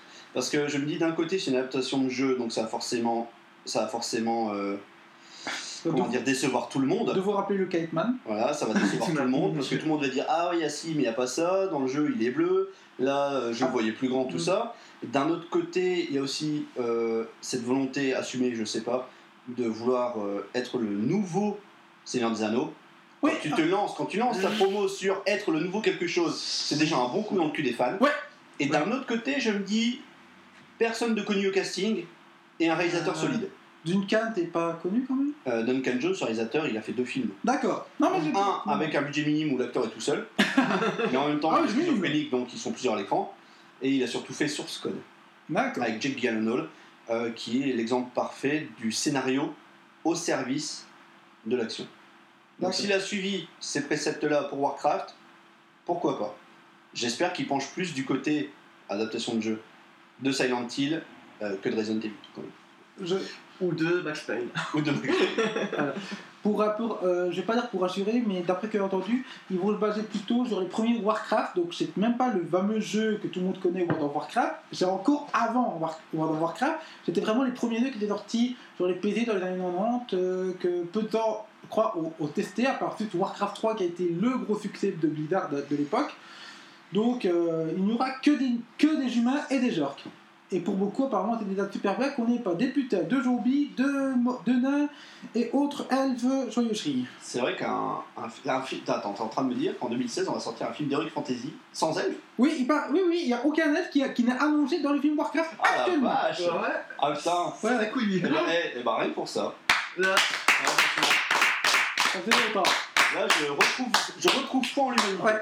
D'ailleurs, si, euh, je pense pas que euh, au- la bande annonce d'ailleurs ne dévoile aucun de ces personnages-là et euh, ça a été confirmé qu'apparemment il n'y aura que les humains et les orques. Voilà. J'ai juste vu le, le trailer en fait. Mm. J'ai juste vu la première image, le mec 13, vide. ouais, les 13 secondes. Et je me dis, ah tiens, cool, j'ai déjà vu ça dans Avatar. en Man of Steel aussi. Et Ouais. après, j'ai vu un plan de loin d'une ville, ah j'ai déjà vu ça dans Seigneur des Anneaux. Et Et après, voilà. j'ai vu un plan devant un château, ah j'ai déjà vu. En fait, j'ai cru, je sais pas, j'ai cru que c'était un best-of Voilà. un copycat. quoi. HD, ouais, un best-of HD de ce que le cinéma a fait de mieux. J'espère me tromper, même si je sais très bien que je n'irai pas le voir de toute façon. Juste une parenthèse. Comment, avec des artistes aussi talentueux que ceux qui ont fait les artworks de chez Blizzard, ils peuvent sortir un, sortir un film avec une affiche aussi dégueulasse? L'affiche, même si c'est une affiche teaser, c'est l'affiche la plus banale de toute l'histoire du cinéma. J'avoue. En fait, les affiches qui avaient été faites euh, à la dernière Blizz, à la BlizzCon précédente, parce qu'actuellement, pour ceux qui ne savent pas, c'est la BlizzCon, donc c'est le gros événement Blizzard de jeu week-end-ci, au week-end où on arrête le podcast. Donc ça veut dire tous les euh, fans de Blizzard, euh, ils sont là-bas, quoi. Euh, et ben, il était plus badass, je trouve également, comme tu dis, que la fille actuellement, qui est plus simple, qui est plus dans les codes actuels du cinéma. Ils ont trop rapproché du code du cinéma pour ça, alors qu'ils avaient le potentiel de nous balancer une affiche artwork, comme tu dis, de Blizzard qui envoie. Bah oui. D'ailleurs, autre parenthèse avec ça, euh, pas mal de fans ont été déçus. En, en fait, on a eu droit à, deux bandes annonces. La bande annonce pour Warcraft, le film, et pour la prochaine extension du jeu. Ouais. Et bon, des fans trouvaient mieux la bande annonce du jeu que la bande annonce du film. Eh ben, elle part bien cette promo. Ah hein. C'est. Oui, en fait, comme te dis, euh, c'est un autre débat, mais c'est vrai que j'ai un autre public. Moi, dis, euh, les, les fans hardcore préfèrent redever la bande annonce du jeu que la bande annonce du film qui essaie quand même de toucher plus de monde. tu, tu les as vues les affiches? Euh, J'ai pas eu l'occasion de les voir. Bah c'est pas dur, une gueule en gros plan coupée en deux avec une épée à côté et puis marqué euh, deux mondes, une guerre, Warcraft. C'est ça. Voilà, en gros c'est exactement la même promo teaser que pour le prochain Star Wars. Où t'as une gueule Ah en ouais. gros plan, un sabre laser, une, te- euh, une punchline, Star Wars. Faut que je le fasse aussi en Ouais. fait. Voilà, une, une gueule, une épée, un titre. Voilà, c'est c'est la nouvelle mode. Pour les Star Wars, ça c'est joli l'affiche sur le côté, mais l'affiche principale reste dans, le- dans l'esprit Star Wars, Ouais, une c'est vrai. affiche. Donc ça va. D'ailleurs, je, vous- je vous- je vous conseille, franchement, toi aussi, ami, auditeur, euh, l'affiche teaser de Star Wars 7 de Han Solo. Il a un pif gigantesque, une patate. T'as l'impression que le nez, il, il- il essaie de sortir de derrière le flingue. Tu vois Il fait genre, hey, Tu j'existe. je suis le nez d'Harrison Ford. C'est pas un cap, c'était pas l'insulte. Que dis-je? C'est Han Solo. Voilà. Franchement, regardez, cette... elle est à pisser de rire cette affiche.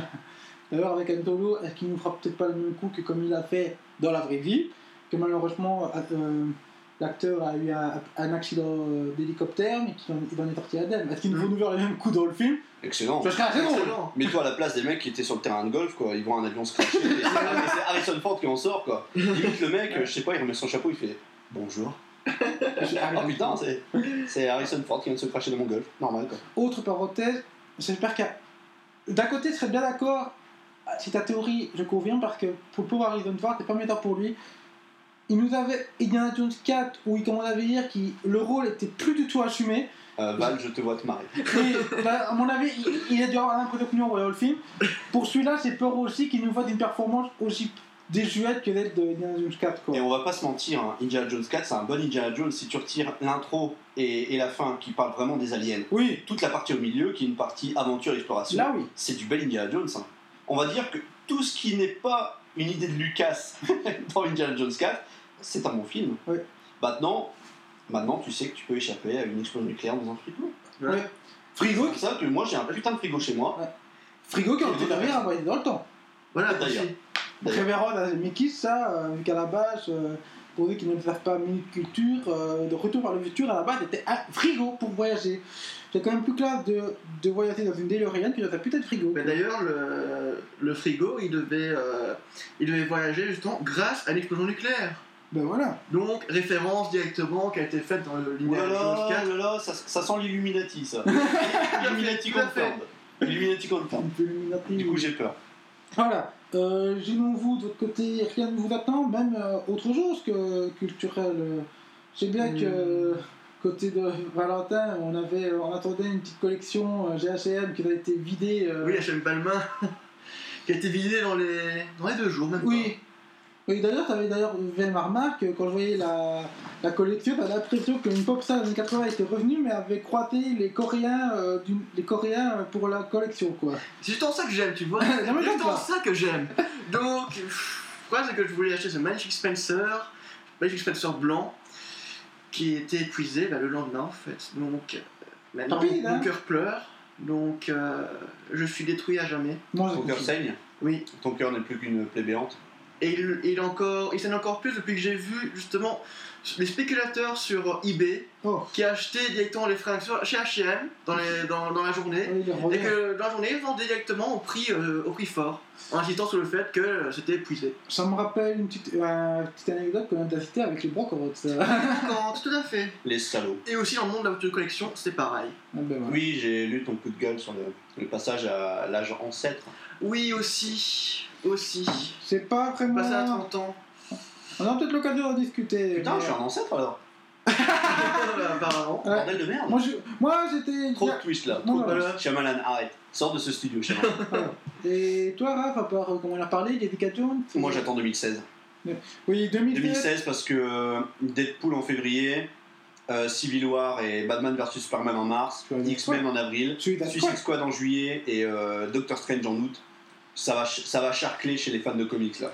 C'est vous- l'année Marvel vs DC par excellence. Ah oui. Façon, on vous la- on vous à mon avis, euh, pour des podcasts, euh, soit dans l'avenir, soit hors série. euh, ça sera ça, quoi. D'office, on va parler des, des- des films à venir pour 2016 avec une grosse, grosse, grosse focus, un gros focus plutôt, sur. Une Ford Focus Une Focus. Une Harrison- Harrison Harrison Ford Ford, Focus, voilà. ouh là là. Oh là là. Bref, on va vraiment, on va vraiment faire le point sur euh, la guerre qui va. Ah, mais ça va, ça va charcler, hein, ça va, ça va gicler. D'ailleurs, vous, va- note- vous noterez que tellement on a été déçus d'Avengers 2 qu'on attend même pas Civil War. hein. Moi perso, j'attends Civil War juste pour voir comment ils vont introduire Spider-Man dans le Marvel Cinematic Universe. Mais pour moi, Civil War, c'est le fond de la poubelle. Pour moi, 2016, c'est voir si Deadpool va vraiment marquer les foules et surtout Batman versus Superman. Ouais. Parce que ça, c'est vraiment le film sur lequel je suis incapable de me projeter. Ce sera, ce sera soit un bide, soit un putain de succès. Ce film ne peut pas être classique. Ouais, ouais. Je sais pas. Et j'attends de voir parce que DC a, a basé toute sa, tout son catalogue jusqu'en 2020 sur ce film. Oui. Donc si lui fait un flop et que Suicide Squad euh, égalise pas les, les niveaux, DC est mort pour les 5 prochaines années. C'est un suicide du coup. Un, putain de suicide. Mais DJ a toujours été comme ça dans sa campagne, je veux dire. Euh, Marvel a réussi à, ma- à marquer le coup au cinéma avec des films comme Blade et les Spider-Man. C'est là qu'il est l'orger. DC a toujours eu du mal parce que malheureusement a eu pas mal de films qui n'ont pas marché. À part la trilogie de Nolan euh, et le dernier Man of Steel, il n'y a pas vraiment eu de grands films DC qui ont marqué. Oh, il y a quand même eu Batman et Robin. Oui, Enfin, voilà. on est dans la thématique euh, héros qui se font caresser la cuisse, là on pourrait peut-être. euh, Euh, les bas de tétons, tout ça. Les bas de tétons. C'est ça, quoi. Non, mais voilà. C'est à voir, de toute façon. Mais, euh, de toute façon, à mon avis, vous prenez un podcast, vous Ouais, ça, ça- ça pourrait faire la vie d'un po- la- On pourrait l'objet avoir de bons podcast. trucs. Mais à mon avis, pour un podcast, vous l'aurez quand Jessica Jones sera sortie, qu'on pourra vous faire un petit récap sur ça. sort le 20. Les épisodes sortent le 20. Ah, Voilà. Ça va être chaud. À part moi, voilà, vous êtes déjà À part annoncé. moi, voilà. Ça va être chaud, ça, ça Vous va. aurez un podcast par mois et à chaque fois, vous aurez du putain de contenu dans chaque podcast. Ça va ruer dans les brancards. Euh, quelle quelle Ouais. magnifique phrase de merde, écoute. C'est Une magnifique. bonne expression française des années 1800. Euh, bah écoutez, pour moi, pour ma part, euh, Tout est dit. j'ai plus rien à dire, tout est dit. Euh, Val, c'était un plaisir. Ce fut de même un plaisir. je- je- je te on serre se- la main, On serre la main. On serre la main tous, voilà. Non, là, Voilà. ça, là, ça fait juste un peu alcoolique anonyme. Euh, voilà. Flo, merci. Merci à moi-même. Je te remercie. Et bah, je te laisse le soin de conclure ce premier podcast avec ton choix musical. Voilà, ben écoutez, pour terminer, on avait commencé avec You Know My Name. On va terminer par le dernier titre en rapport avec James Bond. Justement, vous aurez compris la thématique musicale, c'est James Bond. On va terminer par. Adèle, Skyfall. Pas du tout Pas du tout. Non, on va parler, on va écouter Sam Smith avec Writing World, qu'on vous recommande très très fort d'écouter, car franchement, euh, c'est une tuerie.